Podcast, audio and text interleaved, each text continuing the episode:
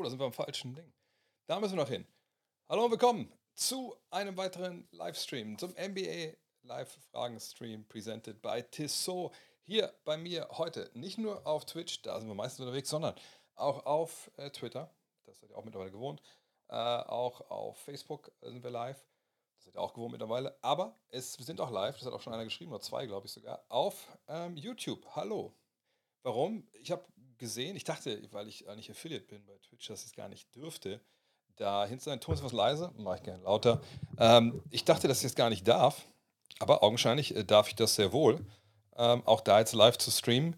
Ähm, ist es jetzt, ist jetzt gut von Lautstärke her? Äh, TikTok, äh, TikTok äh, habe ich noch nicht gecheckt, wie das geht, ehrlich gesagt, ähm, wie, ich da, wie ich da live streamen kann. Immer noch sehr leise. Okay, warte mal kurz, Klammer, wieso ist es sehr leise? Eigentlich dürfte es nicht sehr leise sein. Ähm, das verstehe ich ehrlich gesagt nicht. Äh, ein bisschen lauter noch. Okay, warte mal, aber ein bisschen lauter geht eigentlich gar nicht mehr. Äh, Moment mal, wieso, ist, denn, wieso ist denn heute laut, leiser? Das kann eigentlich nicht sein. Ähm, warte mal, warte mal. Ich kann natürlich was probieren. Hier, klar, ich habe ein bisschen rumgespielt an meinen Leveln, das stimmt. Hallo, hallo, hallo. Ist es jetzt besser? Sehr leise immer noch. Warum ist denn heute, ich habe doch nichts geändert an meinem Setup, also wirklich nichts richtig viel geändert. Ähm, wartet mal. Äh, besser, okay, nein, ist gut. Bei mir ist jetzt gut. Okay, dann habe ich nichts gesagt, dann fasse ich auch nichts mehr an. Wollte ich gucken, eine Sache noch kurz, ob das hier von mir im Rechner vielleicht irgendwie, ähm, weil ich das verstellt hat, manchmal ist das ja so, äh, wartet mal, Eingabe, Roadcaster Pro, ist doch richtig, Eingabepegel, Passt, ist gut. Na, dann können wir jetzt auch anfangen. Sorry. Nochmal von vorne. Also herzlich willkommen hier beim NBA Live Fragen Stream, presented by Tissot. Nicht nur eben, wie gesagt, bei Twitch, da läuft es ja normalerweise immer, äh, nicht nur bei Twitter, nicht nur bei äh, Facebook Live, sondern auch zum ersten Mal jetzt live auf YouTube, wo normalerweise nur die VODs hochgeladen werden. Ähm, Grund, wie gesagt, ich habe rausgefunden, hey, ich bin ja gar nicht exklusiv an Twitch gebunden und warum nicht auch Leute abholen, die auf äh, YouTube gucken wollen. Äh, mal gucken, was daraus, was daraus wird. Denn Tissot, der Sponsor hier der ganzen Sache, der freut sich der Typen, so mehr Leute zuschauen. Und wer bin ich, dass ich denen nicht gebe, was sie wollen? Denn sie haben mir auch gegeben, was ich wollte. Und ich wusste gar nicht, dass ich es wollte, aber jetzt weiß ich es, nachdem ich sie habe. Die T-Touch Connect Solar. Das ist die. Oh, jetzt piept sie auch gerade. Was passiert? Breaking News. Was für eine Breaking News das ist gerade jetzt gewesen? Okay, so viel, so breakt die gar nicht. Das ist gar nicht so viel Breaking News. Egal. Sie nervt aber eigentlich nicht, sondern eigentlich gibt sie mir die, die wichtigsten News weiter. Ne? Es ist auch jetzt keine so Smartwatch, wo ich denke, oh ja, da gebe ich jetzt meine ganze Privatsphäre preis. Nein, das ist eine geile Uhr, da ist eine Solaranlage drauf, die will ich demnächst bei mir aufs Dach packen. Auch von daher ist sie mir deswegen schon total sympathisch. Und ähm, das Ding äh, läuft wie ein Uhrwerk, sollte man auch erwarten. Ne? Kommt aus der Schweiz. Ähm, Tissot ist nicht umsonst von der FIBA und auch von der NBA, ist offizielle Zeitnehmerunternehmen und nicht nur das man immer hier im Fernsehen irgendwie denkt, oh warte, da war jetzt noch, ist da nicht noch eine Zehntelsekunde mehr auf der Uhr oder weniger?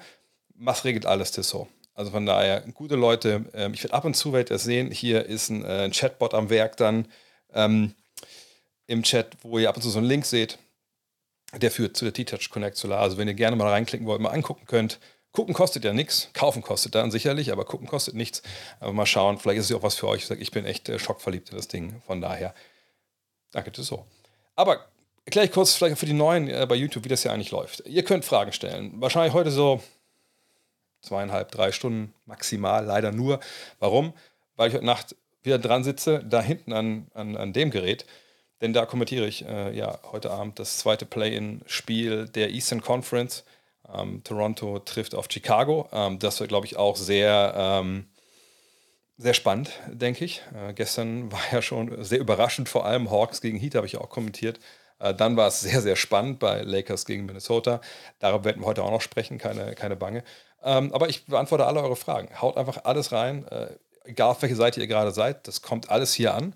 Ähm, ne, nicht, nicht wundern, wenn ihr es vielleicht nicht in dem, ähm, nicht im Stream-Fenster, äh, im Chat-Fenster hier seht, aber daneben ist noch ein anderes Fenster, äh, da, da sehe ich es dann spätestens und dann gehe ich alles nacheinander durch. Äh, falls ihr eure Frage irgendwie verbasele zwischendurch und ich frage mich immer, aber irgendwie war ich doch schon dran, gerne nochmal neu reinstellen. Muss auch noch nicht mal alles mit Großbuchstaben sein. Ich erkenne das in der Regel beim zweiten Mal.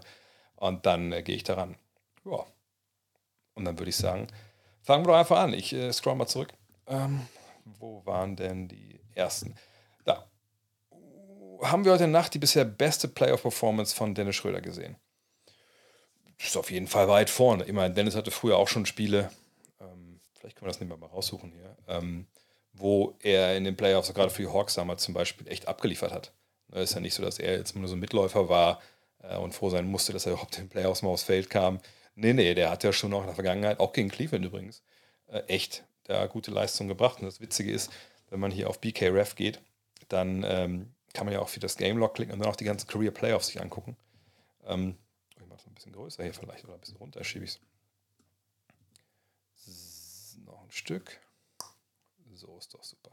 Ähm, und wenn man das jetzt mal sich anschaut, und wir können das hier auch hier natürlich sortieren nach Punkten, dann sehen wir hier schon mal, ne? äh, Western Conference, erste Runde, äh, schon mal 30 aufgelegt gegen Houston, 29 immer für Atlanta, auch nochmal 29 hier, 27 für Atlanta, ähm, oder für Oklahoma City hier, sorry. Ähm, also ihr seht, das ist jetzt kein Einzelfall, dass Dennis Schröder funktioniert äh, in der NBA und auch in den Playoffs funktioniert. Von daher ähm, weiß ich nicht, ob ich das unterschreiben wollen würde. Aber es war eine sehr, sehr tolle Leistung. Die Lakers brauchten auch jedes Prozent, was er da reingehauen hat, einfach weil man sagen muss, ja, D'Angelo Russell, äh, ich meine, ich sehe ihn ja eh kritisch, das wisst ihr, ähm, schon in den letzten Jahren, äh, hätte ich jetzt erwartet, dass er so ein mieses Spiel abliefert, natürlich nicht. Aber da kommt dann natürlich so eine Leistung wie die von Dennis äh, perfekt. Ne? Wenn man sagen kann, okay, wir haben unseren Starter, aus irgendwelchen Gründen äh, läuft bei dem gar nichts. Aber wir haben halt den Dennis von der Bank und der kann uns auch mal den Arsch retten, auch mit Dreiern in ganz wichtigen Situationen, kommen wir nachher auch noch zu. Von daher ist es sicherlich eines seiner besten Spiele. Ob es das Beste war, ähm, das würde ich jetzt noch nicht sagen wollen. Man kann auch überstreiten, ist das jetzt schon Postseason, ist das nicht Postseason? Ich denke eigentlich schon. Auf der anderen Seite, ja, war es keine richtige Playoff-Serie und, und, da hat er aber auch schon, schon gute Leistung gebracht. Sorry, ich habe immer noch diese blöde Erkältung. Manchmal berichte ich einfach danach durch hier. Ähm, mh. Wie wäre das heutige Spiel von LeBron? Also heute Morgen war das Spiel. Äh, ist er wirklich noch ein Top 10 oder sogar Top 10 Spieler in den äh, Top 10 oder sogar Top 5 Spieler in den Playoffs? Äh, Top 5 muss man, glaube ich, ehrlicherweise mittlerweile sagen. Nein. Ähm, ich wüsste nicht, wie man das rechtfertigen will. Hier können wir uns mal hier die, die Statistiken angucken, für alle, die es nicht ganz parat haben. Ähm, da sind wir bei LeBron 30, 10 und 6. Ähm, das ist natürlich immer ein, eine Hälfte der Wahrheit, dass man diese Zahlen halt sieht und sagt, ja, 30, 10 und 6, zwei Blocks, ein Stil. Oh, Grüße nach Armenien, das muss ich kurz mal nebenbei ein, einflechten hier. Ähm, natürlich ein schlechtes Plus-Minus, aber Plus-Minus sage ich direkt mal vorweg hier, auch an Four-Note One. Ähm, Plus-Minus ist im Endeffekt als Statistik äh, äh, krass überbewertet. Krass. Das ist echt komisch gelaufen die letzten Jahre, weil zunächst hat irgendwie keiner verstanden, was das wirklich bedeutet. Plus minus, das kommt ja eigentlich ein bisschen aus dem Eishockey. Ne, da gibt es ja schon seit Ewigkeiten, dass man guckt, okay, wer äh, hat eigentlich Tore kassiert, wer Tore geschossen, wenn die auf dem Eis waren. Ähm, hier ist es aber wirklich so, ähm, dass oder beim Basketball generell, dass Plus minus natürlich viel damit zusammenhängt. Bist du auf dem Feld, wenn der Gegner gerade einen Run macht? Ähm, mit wem bist du eigentlich auf dem Feld? Also nur mal als Beispiel jetzt, warum Plus Minus fragwürdig sein kann. Nicht muss, aber kann. Stellt euch vor, ähm, LeBron spielt mit der ersten fünf, so wie sie da halt steht. Man sieht ja auch, die erste fünf hat ja ganz verschiedene Plus-Minus-Werte stellenweise. So, und dann äh, durch Rotationsprinzipien, die greifen, ähm, aber ja auch vielleicht Foul Trouble oder so. Äh, was ich würde, Austin Reeves als erster rausgenommen, dann geht Davis runter, ne, Vanderbilt bleibt drauf mit James und Russell und dann kommt, was weiß ich, Vanyan Gabriel drauf mit, äh, mit, mit Beasley und die haben einfach einen scheiß Tag. So. Und diese, diese, diese Formation trifft ihre Dreier nicht. Hinten, was ich, Gabriel kann den Ring nicht beschützen. Auf einmal kassierst du einen Run, wenn du auf dem Feld stehst mit dem, obwohl du vielleicht gar nicht was falsch gemacht hast. Aber dann steht auf einer Minus sonst was. So. Deswegen ist Plus Minus äh, da wirklich kein. Es ist ein Krückstock. Man kann manchmal auch ein paar Sachen da sehen, aber man darf nicht absolutistisch damit umgehen und sagen: Ach, guck mal hier, minus 14. Das ist eine Wurst. Das macht natürlich keinen Sinn. Ähm, bei LeBron gestern gucken uns am Ende nachher noch mal ein paar, paar Szenen an, allerdings nicht unbedingt nur von LeBron, sondern generell von dem Spiel. Ähm, er ist halt ein alter Basketballer. Das, das darf man immer nicht vergessen. Und ich finde, viele wischen es auf Zeit nach dem Motto, das ist nur eine Zahl, das ist, das ist egal, so ist es halt nicht. Ähm, es ist wirklich so, dass er natürlich immer noch eine wahnsinnig hohe Qualität hat, einfach weil er natürlich von einem, einem Niveau kam, das ganz hier oben ist. Und natürlich er sich im Singflug seit ein paar Jahren leistungstechnisch, aber wenn man ganz, ganz am Anfang und man singt, dann ist man ja stellenweise immer noch auf dem Level, wo andere Spieler nie waren. So. Und so ist es bei ihm. Natürlich ist er auch jemand, der wahnsinnig Wert darauf legt, dass sein Körper einfach ne, zu 120 Prozent alles abrufen kann. Ne? Achtet total auf seine Ernährung, äh, steigt in irgendwelche Kältekammern, alles, ne, wie Kobe das auch gemacht hat, so, so war es er auch drauf, muss man sagen. Und ähm, das ist alles natürlich wahnsinnig wichtig, aber Vaterzeit ist eben noch ungeschlagen, wenn es darum geht, ähm, dass er irgendwann trotzdem halt immer gewinnt. Und LeBron, äh, wenn ich, mir, wenn ich frage, okay, letzter Ballbesitz, Ball in der Hand von einem Spieler, ist dann LeBron bei mir Top 5, Top 10? Ja, das würde ich schon noch sagen wollen, dass ich ihn da sehe. Weil ich glaube, in einem Ballbesitz mit der Intelligenz, die er hat, zum Beispiel der Pass auf Dennis dann gestern zu dem Dreier am Ende, den spielt vielleicht auch nicht jeder. Ähm, aber ne, das, das, der hat einfach super Spielintelligenz, hat eine Menge Erfahrung, der weiß, was er machen muss. Der hat den Körper, der hat die Moves, der kommt hin, wo er hin will. Alles gut. Aber wenn ich sage, fürs ganze Spiel, ne, da muss ich sagen, nein, da ist mittlerweile für mich, es gibt dann irgendwie Grenzen an, von dem, was er leisten kann in seinem Alter. Ähm, und von daher würde ich ihn wahrscheinlich, na, Top 10 vielleicht sogar noch schon, weil jetzt sind wir auch runter auf, ja, auf 16 Mannschaften irgendwann jetzt dann. Ähm, da glaube ich nicht, dass ich noch, ähm, dass ich mal, 10 finde, die ich lieber haben würde. Aber Top 5, da gehört er einfach, glaube ich, nicht mehr rein. Also wenn wir schon überlegen, dass ähm, natürlich Janis und Embiid da vor ihm genannt werden müssen. Wenn wir davon ausgehen, dass man KD vor ihm nennen muss, einfach weil das nochmal äh, scoring-technisch und einfach der krassere Typ ist, aber noch ein bisschen jünger ist, ähm, das war bei drei, ne? dann ähm, denke, ich würde sogar auch Curry haben wollen, weil der Einfluss, den Curry mittlerweile auch nehmen kann, auch, einfach nochmal ein bisschen größer ist. Also bei vier. Und dann kann man natürlich überlegen, also ich, ich frage mich so bei Kawhi, würde ich wahrscheinlich auch mittlerweile vor ihm nehmen. Ähm, aber da wird es dann schon so ein bisschen, ich, eigentlich würde ich auch Jokic vor ihm nehmen. Ist, man kann das eben schwer in einem, in einem in einem Vakuum beantworten, weil natürlich viel davon abhängt, auch wer deine Mitspieler sind. Tatum natürlich auch, natürlich. Ähm, also da sagt, das sind viele, die ich einfach ihm vorziehen würde, weil er einfach defensiv auch seine Auszeiten nehmen muss, etc. Und manchmal einfach auch dann so Entscheidungen, glaube ich, trifft, weil der Tank eben doch so ein bisschen leer ist am Ende. Und er gestern natürlich auch da viele Körner gelassen, auch in diesen 45 Minuten, die auf dem Feld stand. Ähm, von daher, große Partie, keine Frage, äh, auch nicht perfekt, aber die spielt keiner. Ähm, aber Top 5 ist er nicht mehr. Hast du schon die Bracket Challenge gemacht? Wenn nein, wäre doch mal cool, die im Stream auszufüllen. Ja, aber das macht ja gar keinen Sinn. Wir wissen gar nicht, wer gegen wen spielt. Ähm, na klar, haben wir jetzt zwei Paarungen mehr, wissen wir. Ähm, aber ähm, das Problem ist ja, dass ähm, wir eben noch zwei Dinger nicht haben. Und äh, nö, ich würde jetzt gucken, dass ich werde äh, mit, mit Dean Waller, mit dem ich ab und zu auch meine Podcasts mache, ähm, dann, ich glaube, wir haben uns auf Freitag verabredet, dass wir da dann einen Podcast aufnehmen. Ähm, eventuell werfe ich Freitag nochmal den Stream hier an, je nachdem, was familientechnisch abends los ist. Ähm, da können wir das dann gerne machen, aber ich bin dann immer so, dass ich sage, nee, ich will erstmal alles sehen, bevor man wieder anfängt, dann für zwei Eventualitäten eine Serie vorauszusagen oder so.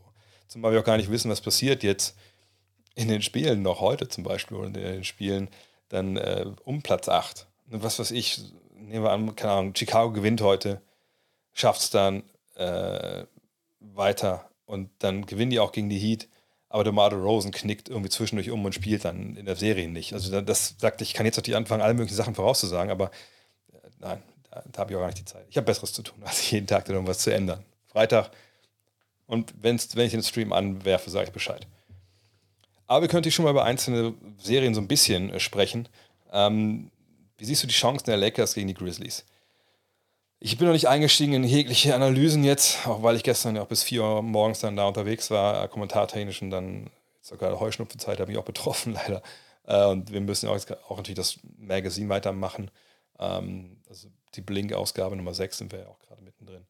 Ähm, von da habe ich noch nicht ganz wirklich mich damit mich ganz, nicht ganz in, ja, beschassen können. Aber ähm, was ich denke, auf der einen Seite denke ich so, okay, also eigentlich ohne Steven Adams ohne Brandon Clark, das ist dann natürlich schon eigentlich ein Matchup, wo man sagen könnte, das könnte den Lakers natürlich wahnsinnig liegen. Und ähm, warum sollte Davis da nicht total dominieren? Ähm, wie gesagt, so viel haben die im Korb nicht. Ähm, klar, Jaron Jackson Jr., aber der ist ja auch einer, der gerne mal einen Foul begeht. und auch gerne mal zwei oder drei oder vier Fouls begeht und wer weiß, wie lange der auf dem Feld steht. Ähm, auf der anderen Seite haben natürlich die Grizzlies Ja Morant und so richtig fällt mir jetzt, das ist immer, ist immer die erste Antwort, die man findet, das ist eigentlich nicht zulässig, aber ich, ich sage es jetzt mal trotzdem, einfach nur, weil da hinten ein Rattenschwanz dranhängt. Ich weiß jetzt nicht wirklich, wer Ja Morant verteidigen soll von den Lakers. Äh, Nochmal, es ist natürlich kein 1 gegen 1 Contest, es ist 5 gegen 5, sprich, du brauchst ein Konzept. Ähm, nur also wie gesagt, wer ist der primäre Verteidiger? Ist es Russell? Dann habe ich schon ein bisschen meine Probleme damit. Ist es dann Schröder? Puh, denke ich mir auch. Das ist für Dennis natürlich auch eine ziemlich, ziemlich krasse und taffe Auf Aufgabe. Ähm, kann man nicht relativ easy auch LeBron in diese Matchups bringen? Wie soll der den dann, dann halten? Und wo kommt dann die Hilfe her? Also das wird, das wird schon krass. Ähm, in Clutch Times schreibst du, dass sie auch gegen, gegen Irrigazio Probleme haben oder hatten dieses Jahr.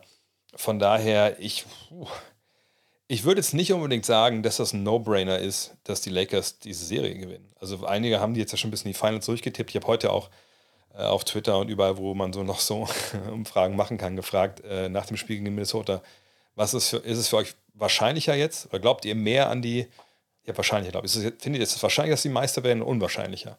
Und äh, die meisten haben unwahrscheinlicher äh, geschrieben oder für, für gewotet, weil die Idee hinter der Frage war natürlich, haben die euch jetzt überzeugt? Die haben dich nicht überzeugt. Ich meine, sie haben Verlängerung gebraucht gegen die Timberwolves. Ohne Rudy Gobert können natürlich Leute sagen, hey, stärker ohne den. Ja, man kann, glaube ich, genauso argumentieren, vielleicht hätten sie mit dem eigentlich auch gewonnen. Ähm, Fakt ist aber, äh, diese Idealvorstellung, die wir haben, hey, LeBron und Davis biesten und sind alle eins gegen eins nicht zu halten, da müssen Hilfe kommen und dann stehen draußen die Schützen frei und die sind gut genug. Ja, das ist natürlich das, was man, ähm, was man so denken kann. Das denke ich auch, dass das natürlich die Idealversion ist. Gleichzeitig ist es aber auch so, wenn man mal einen Schritt weitergeht und sieht, wer ist eigentlich Backup Center? Also wer ist eigentlich der, der den Ring beschützt, wenn AD mal raus muss? Oder wenn er Foul Trouble hat oder so. Dann sind wir bei Vanyan Gabriel. Und das ist dann schon eine ziemliche Problematik, wenn es darum geht, jemanden wie, wie John Moran zu stoppen. Und das ist ja auch nicht der Einzige, der weiß, wo der Korb hängt in Memphis. Also Stand heute würde ich sagen, die Lakers haben natürlich eine Chance. Aber die Grizzlies sind ja auch nicht mehr diese junge Truppe, die noch nie in den Playoffs war. Die haben auch jetzt mittlerweile schon ein bisschen Erfahrung. Die sind ja auch ein bisschen arrogant. Das hilft manchmal auch, wenn man halt jetzt nicht irgendwie da so ein bisschen mit vorauseilendem Gehorsam in so eine Serie geht. Ähm, ich denke, Dylan Brooks denkt auf jeden Fall diesen absolut klare Top-Favorit. Ähm, und ich würde sagen, also 60, 40 für die, äh, für die Grizzlies, wenn ich es mit so einem Prozenten jetzt äh, mal angeben sollte. Ähm, ich denke, die Lakers sind da der Außenseiter. Wie es eigentlich auch sein soll, wenn 2 gegen 7 spielt. Auf welche erste Runde freust du dich am meisten? Ähm, wir kennen noch nicht alle ersten Runden, aber die allermeisten haben wir natürlich hier schon parat. Deswegen, ich gucke mal kurz, ob es irgendwo eine schöne Aufstellung gibt, ähm, wo wir das sehen können. Äh, so richtig schön ist es hier nicht bei ESPN, aber gehen wir einfach mal ins, äh, in die Standings. Da kann man es ja dann auch relativ schnell ablesen. Also, ich, ich will ehrlich sein, äh, im Osten, auch egal wer jetzt da äh, auf Platz 8 im Endeffekt landet, weil Miami, also Miami, ich will nicht sagen, die haben es so präsentiert, wie ich es erwartet hatte.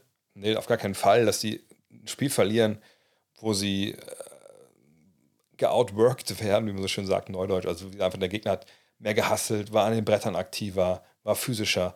Das hätte ich nie im Leben erwartet, dass es so, dass es so läuft. So. Dachte, wenn sie verlieren, dann läuft Terry Young heiß oder ein Collins hat einen krassen Tag oder so. Aber das, wie das aussah da, das war schon puh, schwierig. So.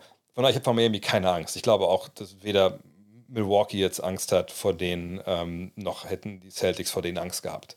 Ähm, von daher im Osten Cleveland, New York wird sicherlich gut. Ich glaube, Brooklyn gegen Philly. Ah, ich würde mich wundern, wenn Brooklyn Philly so ein bisschen Probleme macht. Ähm, aber am Ende des Tages ist der Westen, da, da sind halt die Serien. Da sind die Serien, wo man sagt, ja Mann, Alter, deswegen stehe ich auf, ne, wenn man aufstehen möchte. Oder man guckt halt früh morgens vor der Arbeit.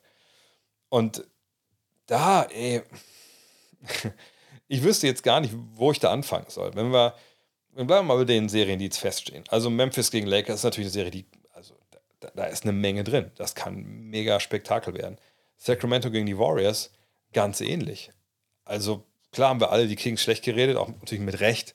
Ne, defensiv ist er halt nun mal wirklich ähm, wahrscheinlich zu wenig los für große Ansprüche. Aber das wird ein Feuerwerk werden gegen Golden State. Golden State hat definitiv dieses Jahr ihre, seine eigenen Probleme gehabt. Ähm, da ist eine Menge drin. Ähm, Phoenix gegen die Clippers, okay, ich meine, das ist KD gegen, gegen Leonard. Ähm, wenn Paul George dann vielleicht eingreifen kann, dann ist er gegen Devin Booker. Also da ist auch so dermaßen viel drin. Das ist vielleicht sogar, wenn ich ehrlich bin, jetzt so stand mein, mein Favorite. Denver, ja, gegen wen jetzt auch immer, das kickt mich jetzt nicht so, wenn ich ehrlich bin, aber selbst da kann eine Menge drin sein, weil Denver sich einfach stellenweise so desaströs am Ende äh, präsentiert hat. Ich finde aber auf jeden Fall, ich will Minnesota gegen New Orleans Teil 2 sehen. Ich möchte, dass New Orleans nichts in Oklahoma City, aber ich möchte, dass New Orleans äh, das Spiel gewinnt, dass wir dann dieses Finale sehen um Platz 8 zwischen Minnesota und den Pelicans. Äh, auch ja, auch wenn, egal wer von den beiden dann reinkommt gegen Denver, ich glaube schon, dass sie verlieren, aber auch die können Denver dann Probleme bereiten. Ähm, aber jetzt muss ich eine Antwort geben. Am meisten freue ich mich auf Suns Clippers. Punkt. Also ich glaube, da, da, wird, da wird am meisten los sein und hoffentlich auch, dass wir auch sieben Spiele direkt sehen. Ähm, auch wenn du zum Thema einige Punkte schon häufig analysiert hast, was die letzten Jahre für unfassbar schlechte Entscheidungen am Mavs Front Office getroffen wurden, lässt mir einfach keine Ruhe. Stinkt der Fisch vom Kopf? Sollte nicht nur Kid, sondern auch Nico Harrison gehen oder wird Cuban sich diesen Fehler so früh noch nicht eingestehen? Oder wie können deiner Meinung nach die Mavs das Ruder noch rumreißen? Einen Doncic zieht man ja nicht so häufig. Also ich, klar, wenn wir jetzt gucken auf die vergangene Offseason, dann muss man sagen, ja, Javel McGee zu holen, das war sicherlich dann keine tolle Idee. Mhm. Hat keine Rolle gespielt, das war aber so ein Teil der Mid-Level, wenn ich mich richtig erinnere. Ähm, dann muss man sagen, ja, die ganze Geschichte um Jalen Brunson. Mittlerweile, wir wissen halt nicht, was die Wahrheit ist. Ne? Also erst hieß es, naja, für 50 Millionen hätte man den halten können in der Vorsaison. Äh, da fragt man sich dann da wirklich, Moment mal, also warum warum haben die das nicht gemacht? Das ist doch eigentlich ein No-Brainer. So. Ähm, aber manchmal, wenn man solche Fragen einfach überhaupt gar nicht beantworten kann, weil es aber auch keine so, es gibt ja nicht diese Antwort Geld an sich, also meistens ist ja, die, meistens ist ja dieser schöne Spruch, äh, die Antwort auf all deine Fragen ist Geld, aber in dem Fall ist es ja eigentlich aus Mavs Sicht nicht das Geld gewesen. Also es war ja nicht zu viel. Deshalb habe ich immer gedacht, so, puh, ah, okay, wenn das so war, krasse Fehlentscheidung, aber irgendwie, da muss doch noch mehr sein. Und ich kann schon das, ähm, dieses Argument oder diesen, diesen Umstand, den äh, Mark Cuban da beschrieben hat, im Sinne von, naja, als die Eltern, als die Eltern involviert, sich involviert haben, da wurde es schwierig. Naja, und eigentlich gibt es ja nur den Vater, also die Eltern von Mark Cuban haben sicherlich da nicht eingemischt, denke ich mal. Also geht es um den Vater von ähm, Jalen Brunson, eben Rick Brunson, der ist auch Assistant Coach bei den, bei den Knicks. Und dass da sicherlich, ähm,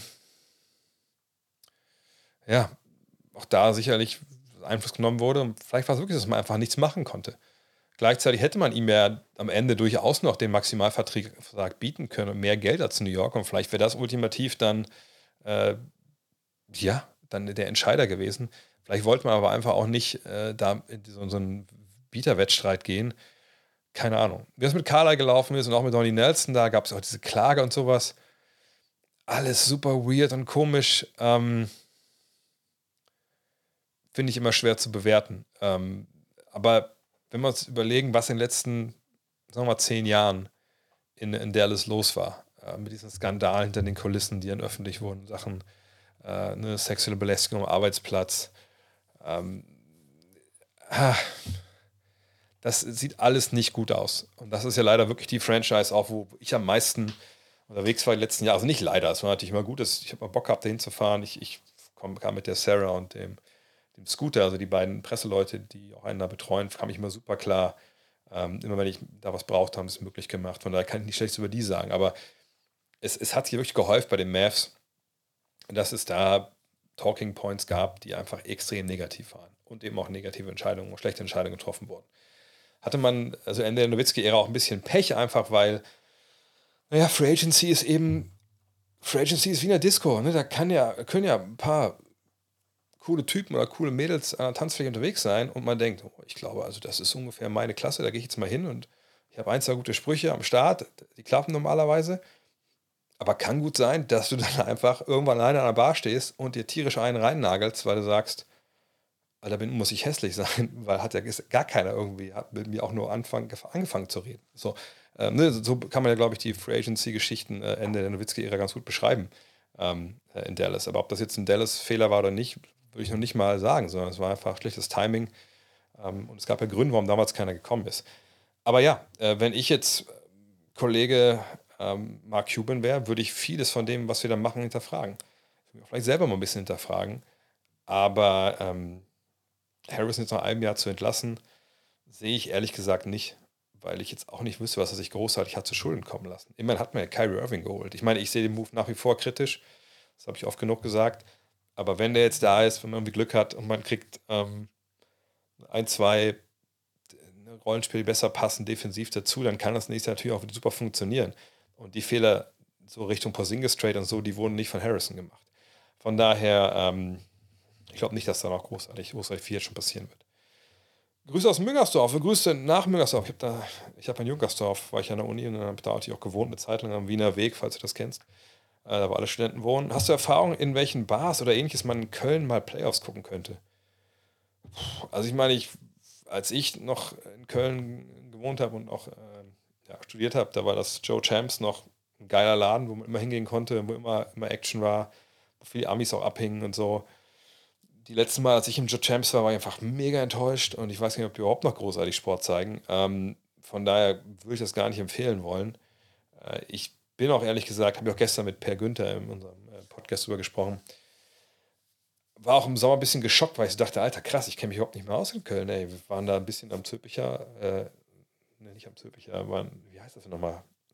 Ja doch, Zülpicher, aber so ein bisschen dann Richtung Bergisch unterwegs. Ich kannte da keinen Laden mehr. Ähm, von daher muss ich mir ein bisschen überlegen. Ähm, hm, fällt echt nur das Champs ein, aber nagel mich nicht darauf fest. Also ich weiß nicht, ob es andere Sportsbars mittlerweile gibt. Ähm, früher hätte ich gesagt, das Doping an der Sporthochschule, aber das ist ja mittlerweile auch äh, vollkommen corporate geworden. Nee, fällt mir ehrlich gesagt nichts ein. Am besten mal fragen in einigen Kneipen. Vielleicht zeigen sie es im Zülpicher irgendwo. Mhm. Einige NBA-Spieler tragen weiße schlichte Shirts unter ihren Team-Jerseys. Bei den Shirts sieht es häufig so aus, als hätte jemand von oben an den hinteren Schultern jeweils ein kleines Loch eingeschnitten. Erfüllt das irgendeinen Zweck oder bilde ich mir die Löcher nur ein und sollte zwecks stärkerer Sehhilfe mal wieder zum Augenarzt? Letztes kann ich sicherlich nicht beurteilen. Ähm, aber meinst du, also auf den Schultern ist so, ich glaube, das ist da nicht an der einen Nahtstelle ein bisschen, manchmal ein bisschen löcherig, aber ähm, ich wüsste nicht, was das für einen Zweck erfüllt. Vielleicht ist das so Ventilation oder so, aber ich habe jetzt auch nicht, nicht ganz den Plan, was, was du da genau meinst, ehrlich gesagt. Schick mir mal ein Foto per Mail an dre.catnext.de. Aber vielleicht kurzer Aufruf zwischendurch, weil ich mir nächste Frage suche. Wenn ihr natürlich äh, gerade bei YouTube oder so hier äh, mal like, auf Like klicken wollt, wäre es natürlich very much appreciated. Äh, genau wie natürlich auf äh, Twitch heißt es, ne, Follows etc. Äh, und natürlich überall, wo ihr sonst liken könnt, wäre natürlich auch immer schön. Ich es mal zwischendurch. Wurde mir gesagt, dass ich das sagen soll. Ähm, ich habe es vor zwei Wochen gesagt, Dennis Schröders Viertel 1 bis 3 ist ein Shanghai, Shanghai Tiger. Klatsch Schröder ist der Goat. Er wäre ja Shanghai Shark. Das ist ja das Team aus, äh, aus Shanghai. Ähm, aber ja, like Abo und Glocke, genau. Ja, jetzt war er zumindest Klatsch. Aber wie gesagt, das habe ich auch ein paar Mal schon gesagt. Ne? Dennis dieses Jahr von den Lakers manchmal frustrierend äh, un glücklich eingesetzt, sagen wir es mal so. Da kann er natürlich leider nichts für. Ähm, meinst du, mit Gobert wäre es für die Wolves anders gelaufen? Immer schwierig zu sagen, natürlich. Ähm, ich glaube, die Phase am Ende des Spiels, wo dann auch der gute Carl Anthony Towns aus, tja, aus welchen Gründen auch immer dachte, er müsste jetzt unbedingt Foul Trouble äh, sich, sich selber aneignen. Ähm, da hätte man natürlich ähm, gerne jemanden gebrauchen können. Ali, ich glaube nicht, dass sie unbedingt höher verloren hätten. Ähm, jemanden brauchen können, der so ein bisschen den Korb beschützt und sicherlich war auch stellenweise in dem Spiel, äh, ich habe einen Trainer gehabt, der gesagt, wenn du hast Autobahn zu Korb, musst du fahren. Und das haben, glaube ich, auch die Lakers äh, gestern einige Male gesehen, dass sie da eine Autobahn hatten, vierspurig zum Korb. Ähm, da hilft natürlich Gobert nach wie vor. Äh, auch da kann ich auf den Podcast äh, verweisen. Ähm, mit, mit, äh, mit Per, weil Per war ja während der Eurobars als Experte unterwegs und das ist auch, es ist ja einfach nur so ein Typ, der sich jetzt ein bisschen, was erzählt, sondern es ist halt auch ein investigativer Geist. Und der hat wohl auch dann ne, in Köln so ein paar Leuten aus Frankreich gesprochen, französischen Spielern, die meinten, oder mit Leuten, die im Song spielen, meinten, den mag irgendwie keiner. Das hatte ich so noch nicht gehört. Von daher, ähm, vielleicht habt ihr auch recht und Gobert hat äh, einiges wieder kaputt gemacht. Ähm, wird der Gobert-Trade jetzt einer der schlimmsten aller Zeiten in Erinnerung bleiben? Ja, ich denke schon, ehrlich gesagt. Ähm, also ein, ein Argument da, äh, dagegen wäre, ähm, dass es um die Timberwolves geht. Und man natürlich irgendwie, also gerade in den USA, so Trades von sagen wir, so kleineren Teams weniger groß aufhängt. So. Ähm, aber natürlich ist das ein Trade, wenn wir jetzt einfach uns lösen von den Vereinsfarben, einfach nur sehen, was, was ist da von A nach B gegangen, dann müssen wir sagen, ja, das war wahrscheinlich äh, irgendwie doch ein bisschen, bisschen zu viel, ein bisschen, bisschen sehr zu viel. Ähm, auf der anderen Seite muss man natürlich auch sagen, jetzt haben wir gerade mal eine Saison gesehen, ähm, natürlich jetzt sehr plakativ am Ende mit einer relativ sehr, sehr, sehr, sehr negativen Szene von Gobert. Ähm, aber dieses Experiment Gobert Towns dieses Jahr haben wir so ja ehrlich gesagt nur in einem ganz, ganz kleinen Zeitraum gesehen, weil Gobert ewig Zeit alleine war. Nun mal, weil Towns verletzt gefehlt hat. Heißt das, dass nächstes Jahr jetzt richtig viel besser läuft und so? Mit Sicherheit nicht. Also es kann besser laufen, es sollte besser laufen, als es jetzt gerade auch defensiv stellenweise lief, aber ähm, das müssen wir natürlich abwarten. Das ist jetzt auch kein Selbstläufer. Kann es sein, dass man Gobert tradet und man kriegt einen halbwegs guten Gegenwert und dann kann man das, was man abgegeben hat für ihn, ein Minus, das man bekommen hat, dann ist es wieder ein okayer Trade. Mag sein. Die Frage ist halt, was kriegt man momentan für Gobert, wenn man ihn abgeben möchte? Von daher, ja, es wird wahrscheinlich einer der schlechtesten Trades aller Zeiten äh, bleiben. Aber hey, aller Zeiten ist eine lange Zeit. Da kommen sicherlich noch einige miese Trades und sicher noch einige, die mieser sind. Ähm, aber natürlich gibt es in der Geschichte der NBA auch andere Beispiele, wo es auch richtig, richtig mies gelaufen ist. Es ist nicht jetzt der erste miese Trade, den wir, den wir jemals hatten. Ha, wer denkst du macht das zwischen Toronto und Chicago? Ja. Hm. Hm. Ähm, was soll ich dazu sagen? Ähm, ich habe das hier auch in einem Podcast versucht gehabt zu previewen in der Rapid Reaction. Ich denke, es ist halt 50-50 wirklich, weil auf der einen Seite Fred Winfleet ne, ist ein wichtiger Spieler, ist der Guard, der bei den ähm, Raptors im Endeffekt ne, da den Laden am Laufen hält, ne, mit seinem Shooting, mit seinem Playmaking. Da haben sie natürlich mit Alex Caruso jemanden und Patrick Beverly, wo man sagen könnte, naja, also gut, also viel besser geht es ja nicht, wenn man so einen in den Griff kriegen will. Auf der anderen Seite ist es dann so, aber kriegt denn Chicago dann ähm, einen, einen Ogianonobi, vor allem einen Pascal Siakam und einen Scotty Barnes in den Griff? Pöltl ist jetzt dabei. Der hat, glaube ich, nur ein Spiel von den dreien gegeneinander gemacht.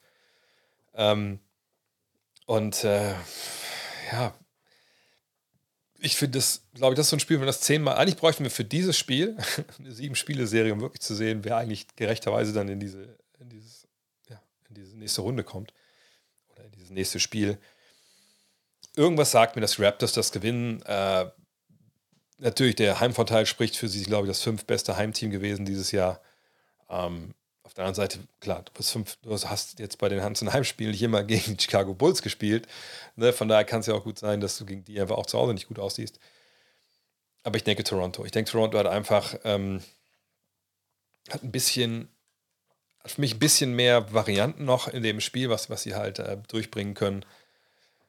Ich vertraue irgendwie auch ähm, Vucevic dann stellenweise nicht. Gleichzeitig ist natürlich mit Levine und, und Rosen super aufgestellt. Rosen kommt an, an, die alte Heimat zurück, wo er lange, lange aktiv war. Ah, es ist, also ich sag 50-50. Ich freue mich total darauf, heute noch das zu kommentieren, weil ich glaube, das kann wirklich eins werden, was wirklich auch in die, ähm, äh, was wirklich auch ähm, in die Verlängerung gehen könnte oder so. Mhm.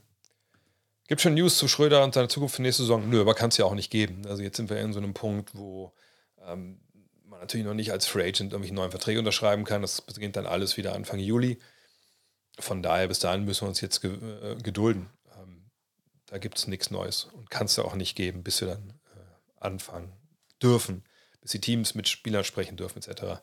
Ähm, von daher, da müssen wir ein bisschen abwarten.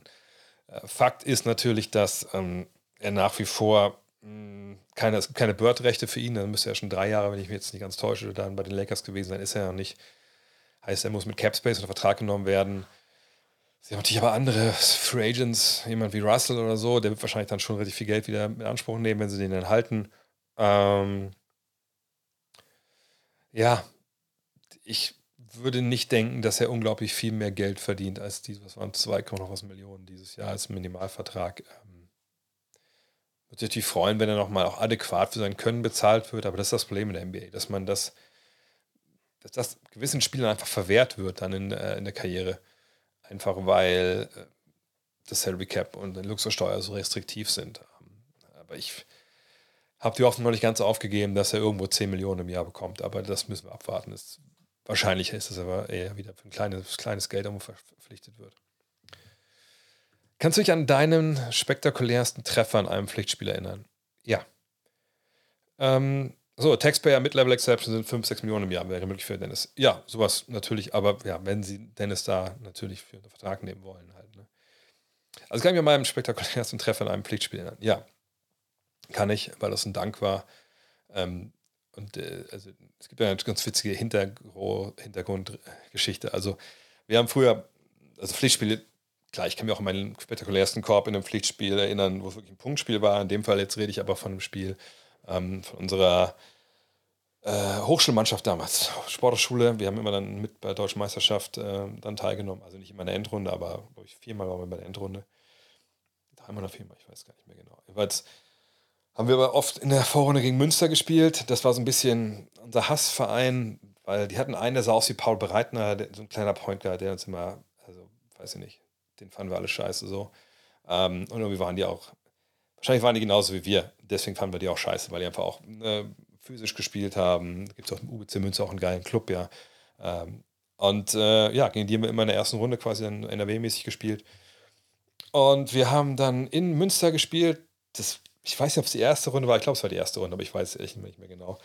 Ähm, und da hatte ich halt einen Dank, der einfach wahnsinnig geil war, weil das weiß ich nicht, wie man das Leuten klar macht, die nicht wirklich selber hochspringen können.